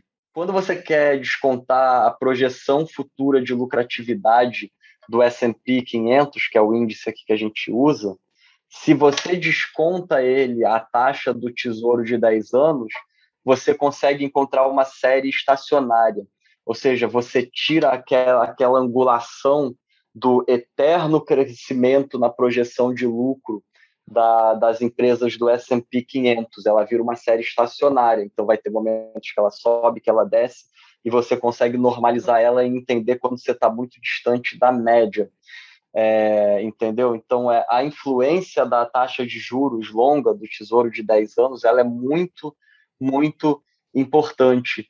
E, e é justamente essa a, a razão pela qual existe e continuará existindo uma inflação no valor dos ativos até que o dia que os drivers de longo prazo forem é, maiores do que essa dinâmica. E aí, nesse dia, cara, sai de baixo porque vai quebrar até banco. Vai uhum. ser pior do que 1929 mas não vai ser a próxima, vai ser depois da próxima. Legal. É, tá, interessante isso. Porque legal não o que vai acontecer, tá? Mas legal a tua, a tua entendimento. Eu, eu, quando eu comecei a estudar liberalismo, escola austríaca e tal, especialmente, eu comecei a ver crise, né? Essa crise enorme vindo, assim, eu todo dia esperando ela. Depois eu fui aprendendo mais e fui vendo que ela, olha, é, não necessariamente vai ser a próxima, eles ainda vão empurrar esse negócio com a barriga o máximo que eles puderem. E tu, uh, tem uma sequência de perguntinhas aqui para ti, para ver se a gente está no mesmo, para ver se eu estou no mesmo entendimento que tu. Uh, quando a gente fala que eles tipo, essa crise começou, tu falou, em 95, né? E realmente, desde, uh, enfim, dos anos 90 ali, sempre que acontece uma crise, eles tocam os juros lá para baixo, eles, eu digo, Federal, Federal Reserve, que é o Banco Central Americano, e isso... Impu... Em, em conluio com os outros desenvolvidos, isso, né? É. Em conluio com o Japão e da Europa, né? Exatamente. É. Ele não é sozinho, mas ele é o principal, é. né? Que, até porque uh, ele representa esse mercado consumidor gigantesco, é o americano e tal, e isso tem enormes implicações. Então, a minha dúvida é, eles vão fazendo isso de 90, eles fizeram 95, fizeram 99, 97 teve a crise dos asiáticos, né? Não sei se eles fizeram isso também. Sim, mas, sim. Depois e agora teve, da China, né? É, daí teve dot, com, e, enfim, vão indo. Toda vez eles vão fazendo isso, e essas taxas de juros uh, lá embaixo, eles basicamente eles estão para conseguir manter uma taxa de juros artificialmente lá embaixo do Federal Reserve, quer dizer que eles têm que inundar de dinheiro o mercado para eles manter artificialmente esse, essa taxa de juros lá embaixo. O que, que é a taxa de juros na tua, tua visão, Heraldo? Aí você acabou de entrar no, no, último tópico que eu tinha separado, que é o encanamento do mercado. Tá, vamos que lá. Que é então. onde hoje ninguém olha, entendeu? Uhum. É, basicamente, cara, é uma dinâmica que ela nunca foi planejada. Ela foi sendo feita a toque de caixa. Uhum. Foi como se eles tivessem trocado o pneu com o carro andando várias vezes. Então, não existe um professor de faculdade que vai ensinar isso, porque não existe um livro acadêmico sobre isso. O que existe hoje são caras trabalharam no meio financeiro para os bancos centrais e que ajudaram a criar as mesas de Ripple, as mesas de swap, e que hoje tentam compartilhar o que eles enxergam é, na mídia e um deles se aventurou a escrever o primeiro livro, o Central Banking 101, do Joseph Wang, que tenta explicar. Eu confesso que assim, eu não quero confundir o ouvinte, então eu vou tentar ser mais simplista do que é, prático para quem para os profissionais de mercado aqui. Mas digamos o seguinte: no mundo bancário, principalmente depois da crise de 2008, criaram-se as métricas de Basel. Na métrica de Basel, todo balanço de banco ele precisa, ele, ele tem um limite de distribuição entre tiers, né, camadas. Então você tem o tier 1, tier 2 e tier 3. O tier 1 são ativos que possuem um, valor de colateral alto. Hoje só, só existem três: é o ouro, é o dólar e é o tesouro americano. O Tier 2, aí você vai usar métricas de balanceamento de risco é, de valor de colateral. Aí ali você vai ter bondes corporativos de países desenvolvidos, etc. E o Tier 3 é o que é, seria considerado ativos de risco, tipo um bonde do governo do Brasil, em reais. tá? ou uma ação do Ibovespa. É, os bancos eles têm um limite de balanço. Tá? Então, eu estou explicando um pedaço da estrutura aqui do, do negócio. É, os bancos vão operar da seguinte forma. Então, um depósito, então o teu depósito no banco é um passivo para o banco. É, o banco tem um limite de quanto ele pode ter de passivo, quanto ele pode ter de ativo. Um empréstimo que o banco faz, ou uma posição que o banco faz num ativo no mercado financeiro, é um ativo no balanço do banco. Então, para X% de depósito, o banco pode ter Y% é, de ativo. É, a diferença disso vai ser o patrimônio líquido do banco, que o banco pode controlar ou distribuindo dividendo ou com lucro acumulado e pode usar o caixa para fazer buyback de ação para controlar essa métrica. Pronto. Então aqui a gente está começando a entender o que, que interessa para os bancos. Ao mesmo tempo, do outro lado, você tem o balanço dos bancos centrais, e você tem o balanço dos tesouros. Você tem que separar o que é o tesouro do Banco Central. Então, por exemplo, o Tesouro Americano, o Congresso assina lá, ó, esse é nosso orçamento da União, 10 trilhões. O Tesouro Americano ele vai lançar então a dívida do Treasury. E aí o Banco Central Americano ele vai negociar essa dívida podendo ser um comprador que mantém a taxa de juros baixa se ele imprime, entre aspas, dólar, né? Se ele pega o que está em colateral do balanço dele dos bancos que depositam lá, usa isso para comprar o tesouro e manipular o preço artificialmente do valor do bonde do tesouro americano para a taxa ficar baixa. Se vocês acham que nos Estados Unidos isso é manipulado, é porque vocês não estão olhando o que acontece na Europa desde 2011 e no Japão, é, entendeu? Então, é, o, o, Banco Central tem uma dinâmica, o Tesouro tem outra dinâmica, tá? Mas é, como é que a gente conecta isso? Dentro do mundo de depósitos interbancários, existe um, uma seguinte questão de arbitragem. Pensa no seguinte: se para um banco um depósito interbancário em dólar paga mais do que a taxa de juros de um ano, cara, para esse banco vale a pena ele liquidar tudo que ele tiver de ativo de risco e arbitrar esse spread, entende? Então, o Fed, com o tempo, cometeu alguns erros. É, o primeiro erro, que foi quando eu me apaixonei por esse tema, foi em 2018, quando inexplicavelmente, o mercado caiu 20% no mês de setembro. Por quê? Ninguém sabe explicar. E depois chegou no Natal e caiu mais 20%. Aí você entende que o crescimento econômico americano gerou uma percepção inflacionária durante o governo Trump, com, a, com o pleno emprego, pra, inclusive para as minorias e para a população mais velha, e eu, isso levou a um aumento de taxa de juros, porque o aumento de taxa de juros saudável ele é correlacionado com o aumento do, do, da percepção de crescimento econômico. O aumento de taxa de juros que não é saudável é quando ele é correlacionado com o aumento da inflação. Ele, isso aí é destrutivo. O aumento da taxa de juros marginal, ah, pô, subiu 1%, tá, beleza, esse 1% é 50% a mais de custo de, de, de rolagem de dívida para quem tem bonde e já está endividado. Gerou uma menor o menor lançamento de bonds no mercado corporativo em dólar.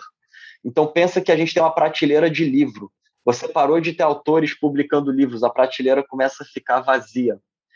Você começa a ter um problema de falta de colateral. Chega num nível que o colateral começa a valer muito e ao mesmo tempo o Fed ali reduziu o balanço, né? Estava em 4, conseguiram baixar para 2.8 trilhões.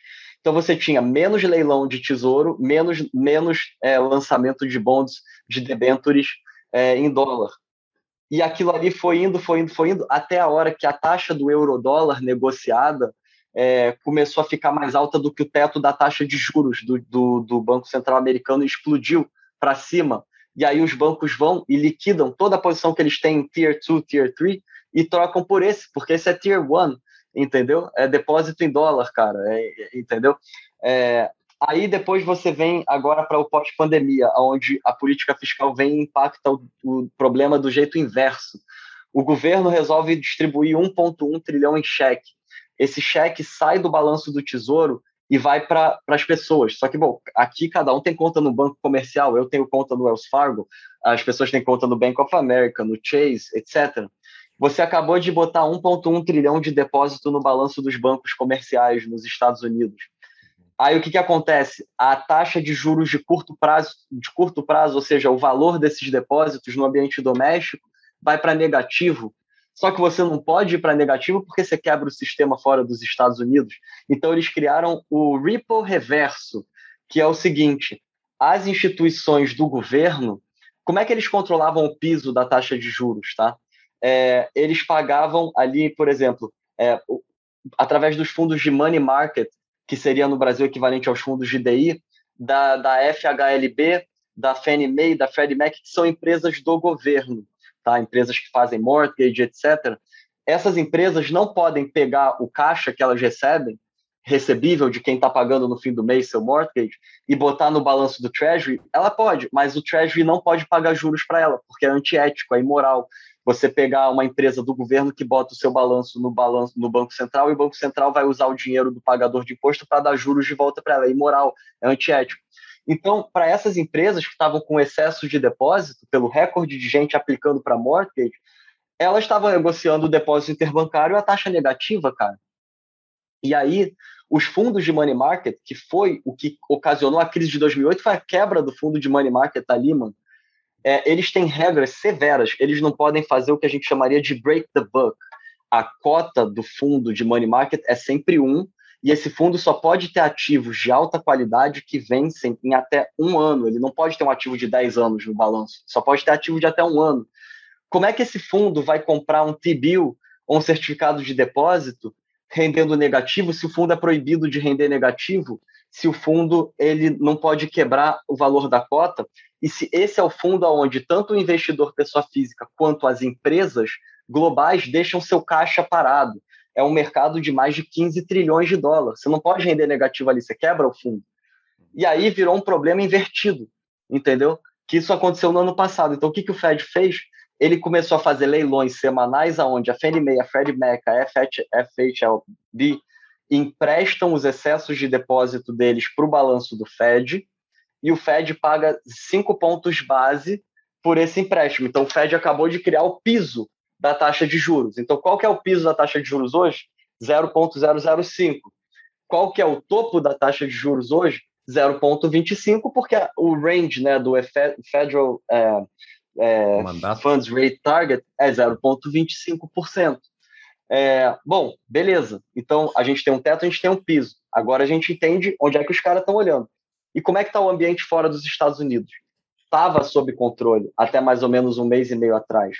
E eu não estou aqui para especular causalidade, mas assim, os problemas na China abriram o spread dos bondes na China muito forte. Então, o spread de um bonde de investment grade chinês em dólar está em 30%, cara. Eu, eu exemplifiquei o da Petrobras com valores atuais, 4%. Para uma empresa chinesa pegar um endividamento em dólar, rolar um bonde, está é, tá em 30% a taxa. E, inexplicavelmente, o câmbio chinês não se mexe. E o Banco Central chinês tem feito Open Market Operations, que é o, o, o que o Fed fez em 2018 aqui, quando estourou o teto da taxa de juros, o Banco Central entra comprando esses depósitos com o balanço pró próprio. Por quê? Se a taxa de depósito interbancário sobe muito, algum banco vai ficar insolvente em questão de uma semana, uhum. entendeu? Então, é, alguma coisa está acontecendo no mercado porque as taxas de juros dos contratos de euro-dólar que vencem na Bolsa de Chicago para daqui a um mês estão acima do teto é, de 0,25, estavam sendo tradeadas semana passada a 0,3. Então, por que, que eu não estou nem aí para a mídia? Porque isso não tem nada a ver com a Omicron. Uhum. Isso tem a ver com isso que eu estou falando para vocês. E aqui eu encerro mais ou menos a minha parte conceitual para explicar e convidar meus colegas a, a, a, virem nessa empreitada comigo, porque não existe coincidência no mercado financeiro. Eu já tenho monitorado e compartilhado no meu Twitter que os contratos futuros de euro-dólar estão acima da taxa de juros, tem mais ou menos um mês e meio. O dólar index, que é o dólar versus uma cesta de moeda, tem subido fortemente nas últimas semanas, e aí, cara, você vê o que está acontecendo desde a sexta-feira da semana retrasada. A taxa do Tesouro Longa está caindo, a curva de juros está invertindo, os contratos de euro-dólar estão, é, é, as rolagens estão agressivas. Você começa a ver players internacionais é, comprando tesouro de 30 e 20 anos e vendendo o tesouro curto, e aí a taxa de 1 e 2 anos explodindo para cima aqui e na Europa, colocando mais pressão em cima do Fed, é, e aí você chega na conclusão que o Fed não decide nada, nem o Banco Central decide nada. Quem decide é o mercado. E não é coincidência que semana passada o Paulo foi lá e falou: o termo transitório já não é mais é, transitório, a inflação veio. Por quê? Porque ele está encurralado, cara. Ou ele sobe a taxa de juros e dá uma desculpa dessa da inflação, ou ele vai ter que entrar para segurar os depósitos de dólar dentro de 0,25. E aí você começa a ver desalavancagem e todo o resto, e aí eu é, gostaria né, de sugerir para vocês convidarem o Doc, o Rogério, o Doc Trader, para fazer uma, uma, um programa só sobre o comportamento dos market makers que vendem liquidez. Por quê? Porque se todo o varejo está comprando call do S&P, alguém tem que vender essa call. E se o S&P sobe, alguém está descoberto. Como é que o market maker se redia? Ele compra o mercado e ele joga o mercado para cima. Agora, e se todo mundo acorda de manhã com medo da variável Omicron e resolve comprar put? Alguém vai ter que vender essa put?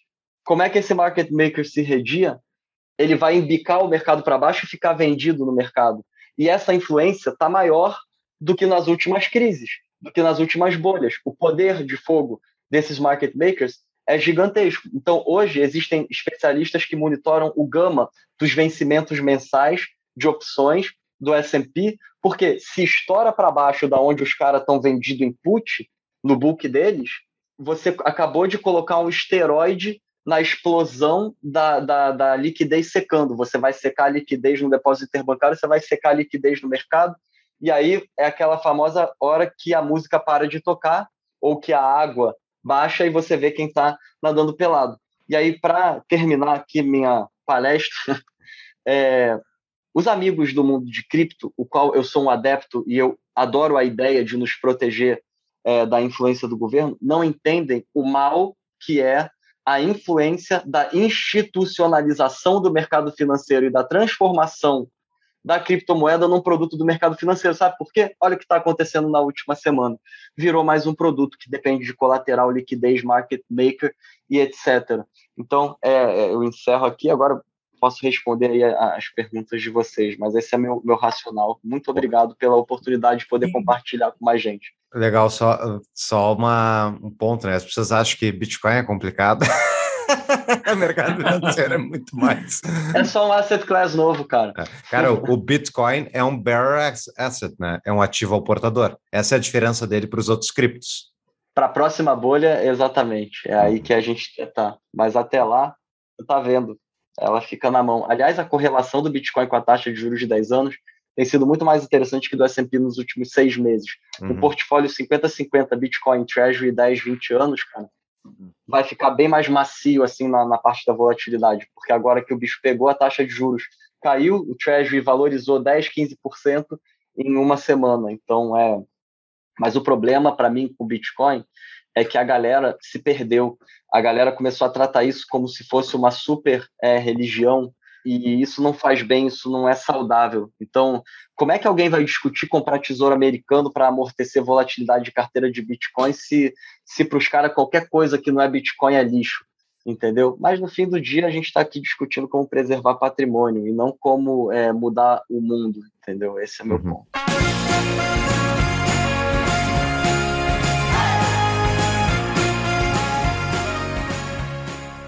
Cara, quem está nos ouvindo tem dúvidas, então vai lá nos nossos, nas nossas redes sociais e questionem, porque foi, foi uma aula que o, que o Heraldo deu até então, tem bastante uhum. conteúdo, bastante uh, coisa específica do mercado, mas mesmo quem não entende, procure entender, assim, mesmo que não tenha um entendimento sobre isso, porque isso impacta a vida de todo mundo, que o Heraldo está falando aqui, são coisas que mexem na vida do garçom, que não que não que não está trabalhando com isso, isso vai mexer na vida dele de alguma forma, essas tomadas de decisões que os, que os caras que estão com as impressoras conseguem tomar. E isso daí que tu falou do, do, do Ripple reverso, é, tu começou falando no, no, no início da tua exposição sobre que os caras estão consertando o carro, um carro andando, porque eles não fazem a mínima ideia do que está acontecendo. Né? Assim, a, a visão... Eles a são acadêmicos, cara. Eles são acadêmicos, eles tomam decisões equivocadas e eles têm muito medo de perder o emprego deles. Então, o Powell esperou ter renovado o assento dele no Fed para tirar o transitório da inflação. Então, eles têm conflitos de interesses que envolvem o cargo deles, a burocracia. Eles não são é, do mercado financeiro raiz, né, da galera que está ali tradando swap em dólar a nível global, que está tradando depósito interbancário. Eles são acadêmicos, muitos eram professores, É, então, geralmente, eles vão tomar a decisão equivocada na hora equivocada e piorar o problema. Então, então esse é o ponto que, assim, se as pessoas não entenderam a parte técnica específica, mas para a gente espremer a parte que para mim é a mais importante de tudo isso que tu falou. Né? Os caras que estão comandando tudo isso, eles não sabem para onde estão indo. É aquele meme, assim, não me segue que eu não sei para onde eu estou indo. Porque os caras. Só que o problema é que eles estão falando, me sigam. Eles, eles, eles querem o poder. Eles, eles dependem poder. disso. Eles dependem Exato. dessa percepção de que eles são o psicólogo do mercado. Uhum. É, é, uhum. isso que mantém a brincadeira Isso da responde àquela primeira pergunta que eu te fiz, né? que é sobre o contrário. Existe uma lógica muito lógica para ser um contrário, né? Porque os caras que estão com um poder muito forte na mão, é um poder muito forte, os caras controlam um monte de coisa, vários preços no mundo estão passando pela mão deles, uh, vida de pessoas, patrimônio de pessoas, salário de pessoas está passando pela mão deles. Não é brincadeira, exatamente. É, não é brincadeira, é uma coisa extremamente séria, na mão de pouquíssima gente que não sabe o que estão fazendo. E assim, e, e, e também para defender o, o, entrevistado aqui, é, não que o Heraldo está dizendo que tem uma resposta, nem eu e o Fux estamos dizendo que tem uma resposta, mas o, os caras que estão com poder não têm resposta também. Esse é o ponto. Não existe uma resposta e qual, qualquer um que disser que tem uma resposta está mentindo ou está querendo vender curso para você. Exato, e virou uma grande gambiarra, né? Esse sistema é uma Exato. gambiarra gigante, parece que é um monte de brasileiro comandando isso. A minha curiosidade, a minha curiosidade é em tentar antecipar o próximo capítulo com a menor margem de erro possível. É só isso. É, é só isso. Cara, é, e nesse mundão, assim, é, uma das coisas que tu falou lá no início, que é a, a tendência atual pelo curto prazo da população, né? Uh, Sim. Eu acho que isso acho que é uma das coisas bem importantes que tu Essa botou é a parte filosófica, né? Da, da, ansiedade, do curto prazismo, né? Da pessoa que Antigamente o ser humano racional lia 10, 12, 20 livros por ano, hoje em dia não lê nenhum livro, só vê post de Twitter e vídeo de YouTube. Passa feed. Quer, Passa feed. E quer, é, e, quer, e quer discutir e quer que respeitem a opinião como se a pessoa fosse um especialista em qualquer assunto. É, e, e, e, é, e, as pessoas, a nova geração, né, a geração da galera da nossa idade, é uma geração muito mimada, é o pessoal que não roeu o osso e quer comer o filé mignon, é o pessoal que entra no avião e quer sentar na janela, é o pessoal que começa a trabalhar em qualquer empresa e quer dar, dar palpite, quer dar ideia, é, e se ninguém ouve a ideia, fica insatisfeito, não estão me valorizando aqui. É, quando o mundo tradicional é pautado no trabalho duro e em construir as nossas famílias e preservar a, o nosso patrimônio. Não existe milagre, não existe almoço grátis, é, e ninguém é mais importante do que ninguém. O que conta é o que você faz da hora que você acorda até a hora que você vai dormir. É, enfim, não importa sua classe, sua cor, nem nada, não importa nada disso. O que importa é o que você faz é, durante o dia, porque quem é bom com o tempo vai se dar bem, quem trabalha duro com o tempo vai, vai conseguir atingir os seus objetivos. O resto é distração ou alguém tentando manipular algum objetivo para atingir algum, algum ganho com isso. Now we're torn, torn, torn apart. There's nothing we can do. Just let me go, we'll meet again soon. Isso impacta diretamente o mercado financeiro, esse, esse, esse, esse comportamento. 100%. Porque uma das coisas do mercado financeiro é o dinheiro ao longo do tempo, né? Quando as pessoas estão completamente curto-prazistas, assim, vendo no máximo dezembro para tirar férias, o máximo que a pessoa consegue uhum. ver no ano, assim. É isso, não consegue ver. Tipo, tu falou de título de título da Petrobras em 2041, que é 20 anos para frente. Isso, isso é muito distante de 90 e tantos por cento da população. O que, que eu vou estar tá fazendo em 2041? É, conta, sabe? conta isso para os banqueiros. seu futuro, para 2041. Os banqueiros de cliente private internacional, na cabeça deles é o seguinte: quanto é que está pagando o Petro? Ah, seis. Tá bom. Aí liga para o cliente: quanto é que está pagando o CDB aí? Cinco. Ah, abre uma carteira aqui, eu vou comprar um título que vai pagar 6% em dólar é, ao ano para você. Ah, pô, aí o mercado teve uma crise e tal, o Fed agiu, agora paga 4, então tá bom, então vamos vender o 2051. Até a hora que você pega a carteira de cliente vindo para o seu advisor com um bonde perpétuo de empresa que é triplo C, na qualidade de crédito, que dependendo do que acontecer em seis meses não consegue pagar a dívida, mas o bonde vence em 2117. Uhum. Por quê? Ah, porque pagava 7%. Ah, beleza, mas e se parar de pagar? Você recebe zero? Então, é, é, a brincadeira ela, ela, é séria, as pessoas não levam a sério é, o que está por trás. E na hora que o bicho pega, esses bondes caem de 40% a 60% o valor de face. Mas isso... Apostando dólar para ganhar centavo, aquela, aquela expressão. É tirar o dinheiro do Brasil para diversificar o patrimônio e só comprar bonde brasileiro fora do Brasil, ou seja, é. mas, é, mas, mas isso é isso é fruto do eu enxergo que isso é uma questão de incentivos econômicos muito maior do que uh, o, o cara lá na ponta, ele está tomando essa decisão, o banqueiro oferecendo, o cliente. Porque ele ganha um spread cada ah, bonde que ele vende. Mas o incentivo econômico, que até esse curto prazismo, ele se dá muito, daí isso, os, especialmente os bitcoiners, a gente fala bastante disso aqui também, a baixa preferência temporal, que é o que permite a construção de uma civilização, de construir pensando longo prazo, construir uh, ativos intergeracionais, esse tipo de coisa, isso, o sistema inflacionário Fiat, ele joga contra isso. Ele joga no sentido que. Totalmente. É, tu tem que. Cara, tu tem que uh, começar a buscar. Garante teu pão. Garante teu pão antes que, que acabe a farinha. É isso é, aí mesmo. É isso aí. A gente Vende o almoço para comprar janta. Não, mas e, é. e, e, por quê, né? Porque, tipo, olha, olha como é que eu vou uh, fazer investimento financeiro se eu não sou especialista? Eu tenho que contratar um especialista. E o especialista ele está correndo atrás do mesmo ganha-pão ali, da margenzinha apertada que a taxa de juros quase negativa do Fed está provocando em todo mundo, e tipo, ele está correndo atrás disso para conseguir ganhar o, o mês. É, é, é, inviável funcionar um sistema assim.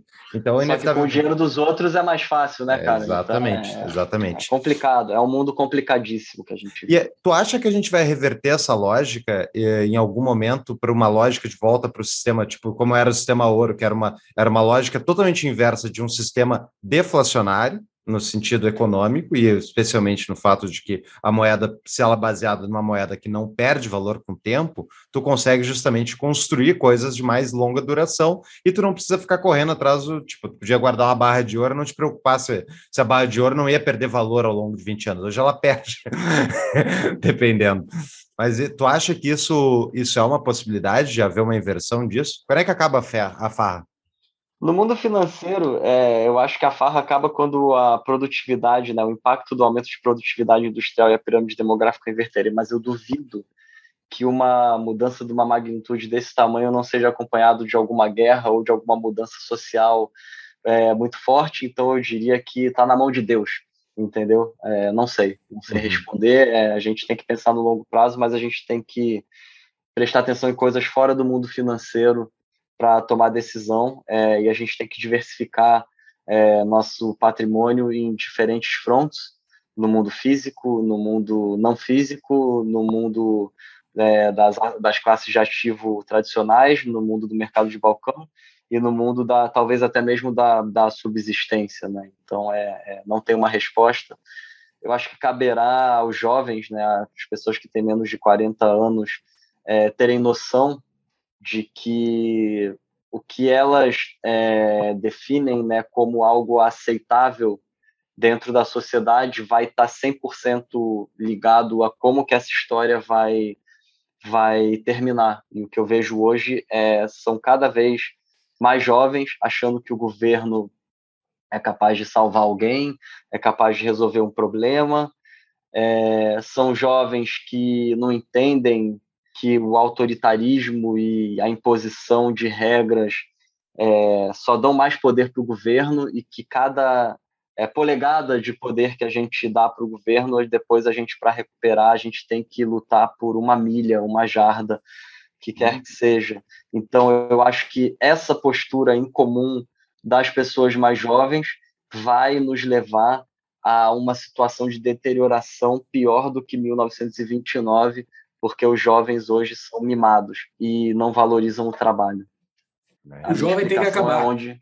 o, o, o, o, Heraldo, o Heraldo fez a sua defesa, que eu concordo 100% com ele, que antes de, do entendimento uh, financeiro e tudo mais, tem algo pré, que é social, que é que é entendimento do mundo como um todo, que é o que nós fizemos aqui no Tapa. Quem está caindo no Tapa aqui hoje, é isso que nós fizemos aqui no Tapa. Nós tentamos levar uh, o entendimento maior e o debate maior para, bem nessa, nessa faixa etária que tu falou, 30, 40 anos, é, basicamente é o nosso público de 25 a 40, uh, para explicar que o, que o governo não é um algodão doce, não vai te trazer as coisas no futuro. E, que a inveja e a frustração né, da, da, das pessoas é algo que, inconscientemente levam elas a, a escolher políticos. Elas não percebem, né? Então é Exato, é. a falta de fertilidade, a falta de fertilidade, o excesso de, de, de divórcio, todas essas coisas estão, estão conectadas com, uhum. com as decisões das pessoas parte do nosso público, a boa parte, a grande maioria, mora no Brasil, né? Embora nós tenhamos ouvintes de tudo que é canto. Uh, tu investe aqui no Brasil? Tu, tu, tu, tem alguma coisa de investimento aqui? Ou tá tudo não, fora já? Tá tudo fora. Não tenho, não tenho nada no Brasil. Inclusive, até penso em algum momento cancelar o CPF, porque se tem uma coisa que funciona no Brasil é é, encheção de saco e burocracia com, com papelada de, de imposto, e não existe nem sequer um acordo de bitributação entre os Estados Unidos e, e o Brasil. Eu não tenho nenhum income, né, nenhuma receita é, recorrente no, no Brasil, não tenho nenhum imóvel, não tenho nem conta em corretora. Eu só tenho, eu acho que eu tenho uma conta com saldo de quase nada num, num, num banco aí no Brasil, que quando eu vou é, eu boto um dinheirinho para poder usar e é, para poder pagar as coisas, mas é tudo, tudo. Eu nunca trabalhei no Brasil. Na verdade, eu trabalhei na quando era mais jovem, né, com 16 anos, trabalhava no, no, nas férias na empresa do meu pai, não tem nada a ver com o mercado financeiro. É, mas eu sempre trabalhei aqui, é, sempre construí minha vida aqui no, nos Estados Unidos. Já estou quase um terço da, da minha vida aqui. Tive meu filho aqui, tenho minha empresa aqui aqui na Flórida e, e mais, mais, cinco anos e basicamente metade da minha vida é, vai ter sido aqui. Eu me sinto hoje meio sem, sem. Eu não sou apegado a nenhuma nacionalidade, mas eu sou apegado aos valores americanos e eu gosto muito da cultura brasileira, do jeito do brasileiro. É um povo sem igual, é um povo que, se tivesse os meios, seria um povo extremamente empreendedor em todas as classes da sociedade. É um povo que sabe chegar, sabe ser bem quisto, sabe ter ideia, sabe vender. É uma pena o que fazem com o brasileiro, é uma pena a forma como estão dividindo o Brasil e acabando com o melhor que existe é, na nossa cultura, que é esse jeito é, é, informal afável. e ao mesmo tempo afável do brasileiro, exatamente. Muito bom. Júlio, vamos para per perguntas do patrão? Vamos. Vamos Posso lá, começar aqui? Perguntas de patrão, então, para quem faz um, uma contribuição superior à de apoiadores, pode fazer perguntas para os nossos convidados. Aí temos a pergunta do Hermes Stanislau. Momento, patrão, pergunta. Qual é a diferença fundamental entre um libertário e um contrarian? Assim, é uma, é uma pergunta difícil de responder porque uhum. existem níveis né, de libertarians e de contrarians, mas digamos que os dois são teimosos, né? Só que geralmente o contrarian ele, ele é teimoso com, com os fundamentos é, do valor dos ativos negociados no mercado e ele acha que ele vai obter um lucro por jogar contra quando ninguém quer jogar contra. O libertarian, eu acho que ele é teimoso no sentido de querer mudar a, a sociedade é, no sentido da forma como a, a, o mundo monetário, as decisões é, são tomadas sem a influência é, de um órgão centralizador, o que de forma ideológica é lindo, mas, sim, mas enquanto os libertarians é, e os contrarians não entenderem que a nossa luta hoje é por preservar alguns valores que são pilares da sociedade, é, caso contrário, os marxistas, né, os pós-modernistas vão continuar tomando da nossa sopa. Então, no fim do dia, todos eles querem mudar as falhas presentes no, no sistema, mas a teimosia deles não permite que haja uma união para lutar contra a esquerda. Essa é a minha forma de analisar a situação. Uhum. Temos uma pergunta também do nosso patrão Ramon. Momento, patrão, pergunta. Heraldo, quem está operando quer ganhar dinheiro. Como encontrar o balanço entre nadar com a maré, quando os estímulos do governo vêm, e ao mesmo tempo se proteger das consequências do fim do ciclo? Tentando antecipar qual é o próximo ponto da matriz que você tem menor margem de erro de cair, qual é a, a probabilidade de uma certa classe de ativo é, se mover e marginalmente ir alterando a sua alocação, mas sem ficar fazendo gestão ativa é, toda hora mudando carteira, mas sim marginalmente tomando de um lado, aumentando de outro. Se você tem é, o conhecimento básico, intermediário da análise técnica, isso pode te ajudar no gerenciamento de risco e na gestão de trade, no sentido de se eu estou num papel que subiu 100%, por que não pegar o meu principal de volta e reduzir meu custo de aquisição para esse papel a zero? E, portanto, eu não estou nem aí para que ponto do ciclo que está. Esse papel ele ficou no meu patrimônio de brinde. E tentar, ao longo de uma década, ir trocando de mão marginalmente, com menor margem de erro, para poder se dar o luxo de ter uma parte do seu patrimônio desse sentido, onde seu custo de, de, de compra do ativo é praticamente zero. Aí você pode se dar o luxo de explorar maior risco. É um trabalho de longo prazo, não é de curto prazo. Muito bem. Pergunta da Camila F.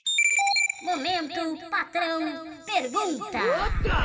Com a tendência crescente de monitoramento e controle dos governos no pós-pandemia, lockdowns, passaporte vacinal, etc., de que forma você acredita que a tendência se refletirá na economia? Já se tem observado medidas mais intervencionistas, por exemplo? Cara, é assim, medida intervencionista existe há muitas décadas já, né? Então é. O meu medo, na verdade, é, é, é um sistema chinês, uhum. Onde ah, você falou isso, você atravessou a rua fora da faixa de pedestre, então agora você não pode usar o seu dinheiro na sua conta bancária para ir no, no, McDonald's, entendeu? Uhum. É, o meu medo é que chegue nesse nível eu acho que tem muita gente grande é, que quer que chegue nesse nível e que se aproveita da, do mundo das criptomoedas pela abertura né, da, de pensamento da galera. Eu não estou aqui uhum. para julgar isso, mas que vão tentar se aproveitar disso. Então, é o pessoal que acredita na criptomoeda tem que saber separar o joio do trigo e não deixar que utilizem, é, chamem de tecnologia, chamem do que quiserem, para o mal.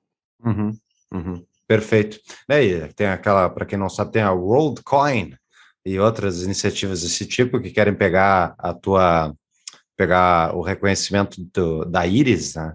E tipo, quem sabe quem é que está por trás da WorldCoin, entendeu? Provavelmente alguma operação black, uh, uma operação da CIA ou outra instituição do tipo.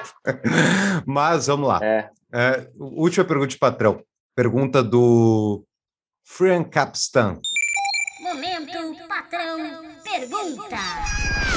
Para onde vão os preços do barril de petróleo, minério de ferro e urânio em 2022-23? Sem números, só a direção geral dos mercados e fundamentos da tese. Eu não sei dizer exatamente porque a gente está olhando duas coisas acontecer. A primeira é a seguinte: até um mês atrás, o spread do barril estava muito largo. O que, que eu quero dizer com isso? Um barril que vencia em novembro de 2022 estava valendo 58 um barril que vencia em novembro de 2021 estava valendo quase que 80 e poucos dólares. Você não pode ter 30 dólares de diferença em um ano é, no barril, porque isso ainda é normal, você ter meio barril de spread, entendeu?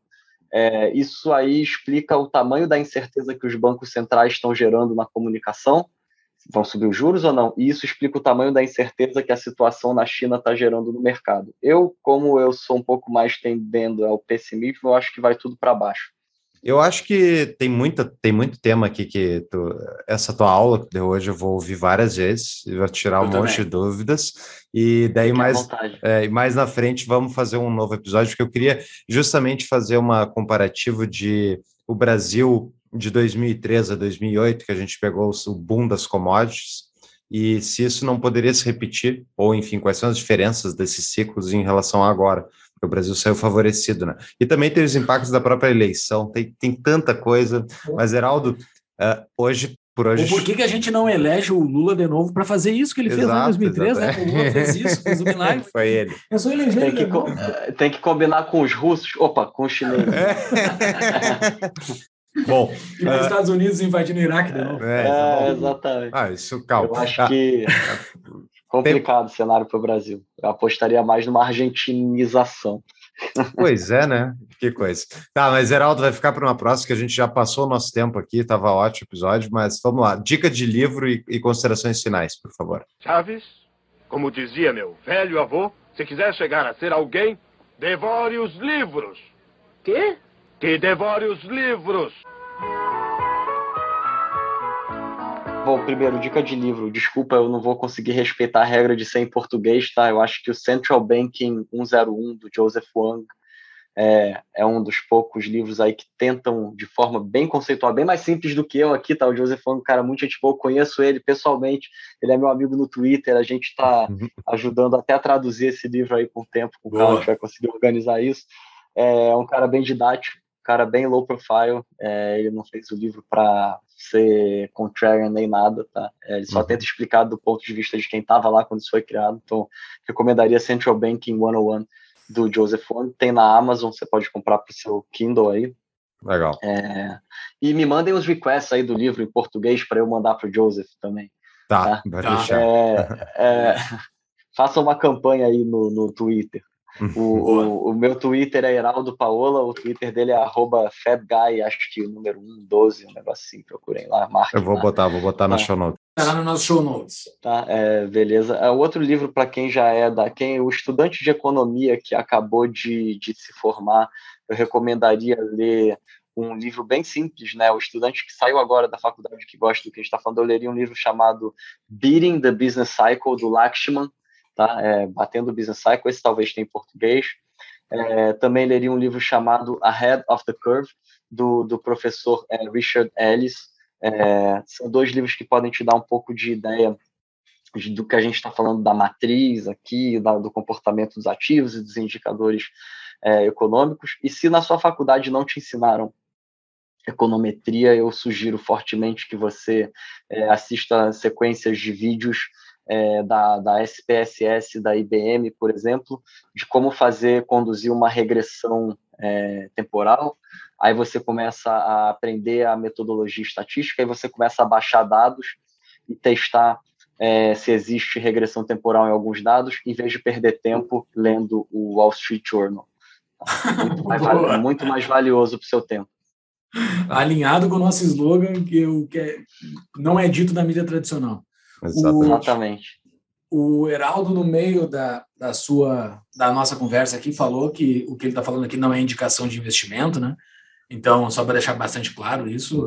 Ah, é, pelo amor de Deus, né, pessoal? Eu, eu não estou aqui sugerindo ninguém comprar tesouro americano, eu estou aqui compartilhando que em alguns momentos é, é interessante comprar, e como esse atual momento foi um momento que o tesouro subiu de preço nas últimas uma semana e meia, é uma ilustração de como a forma como eu acompanho o mercado e como a forma como eu me posiciono marginalmente, às vezes a gente dá sorte, né? Então é isso.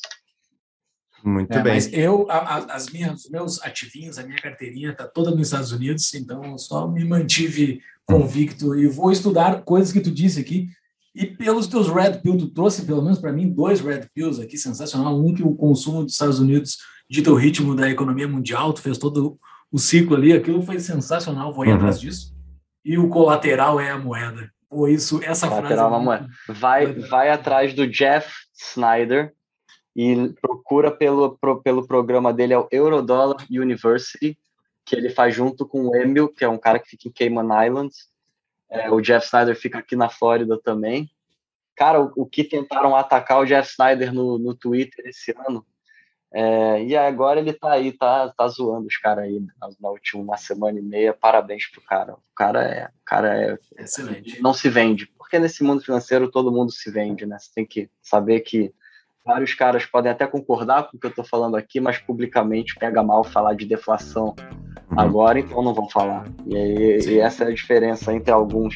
É, eu não estou nem aí que acharem publicamente, eu só estou preocupado se os meus clientes entendem o que eu estou fazendo, só isso, mais nada. Muito bem. Heraldo, muito Só mais obrigado. um aviso. Fala. Só mais um aviso antes, esse episódio está sendo gravado no dia 6 de dezembro, né? Como o mercado financeiro ocorre um monte de coisa, caso estoure uma super bolha nessa próxima semana aí, alguma coisa assim, então ah, a coisa não foi falada. O que aconteceu nos próximos dias não foi falado ainda, porque foi gravado no dia 6 de dezembro. Perfeito.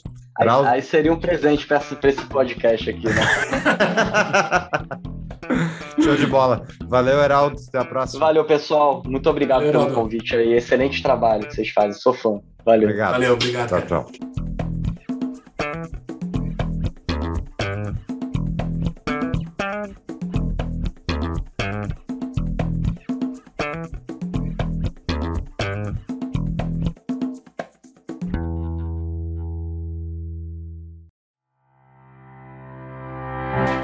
CapTable é a nossa patrocinadora desde o início do podcast. Ela é um hub de conexões entre startups, investidores e demais players do ecossistema da disrupção tecnológica.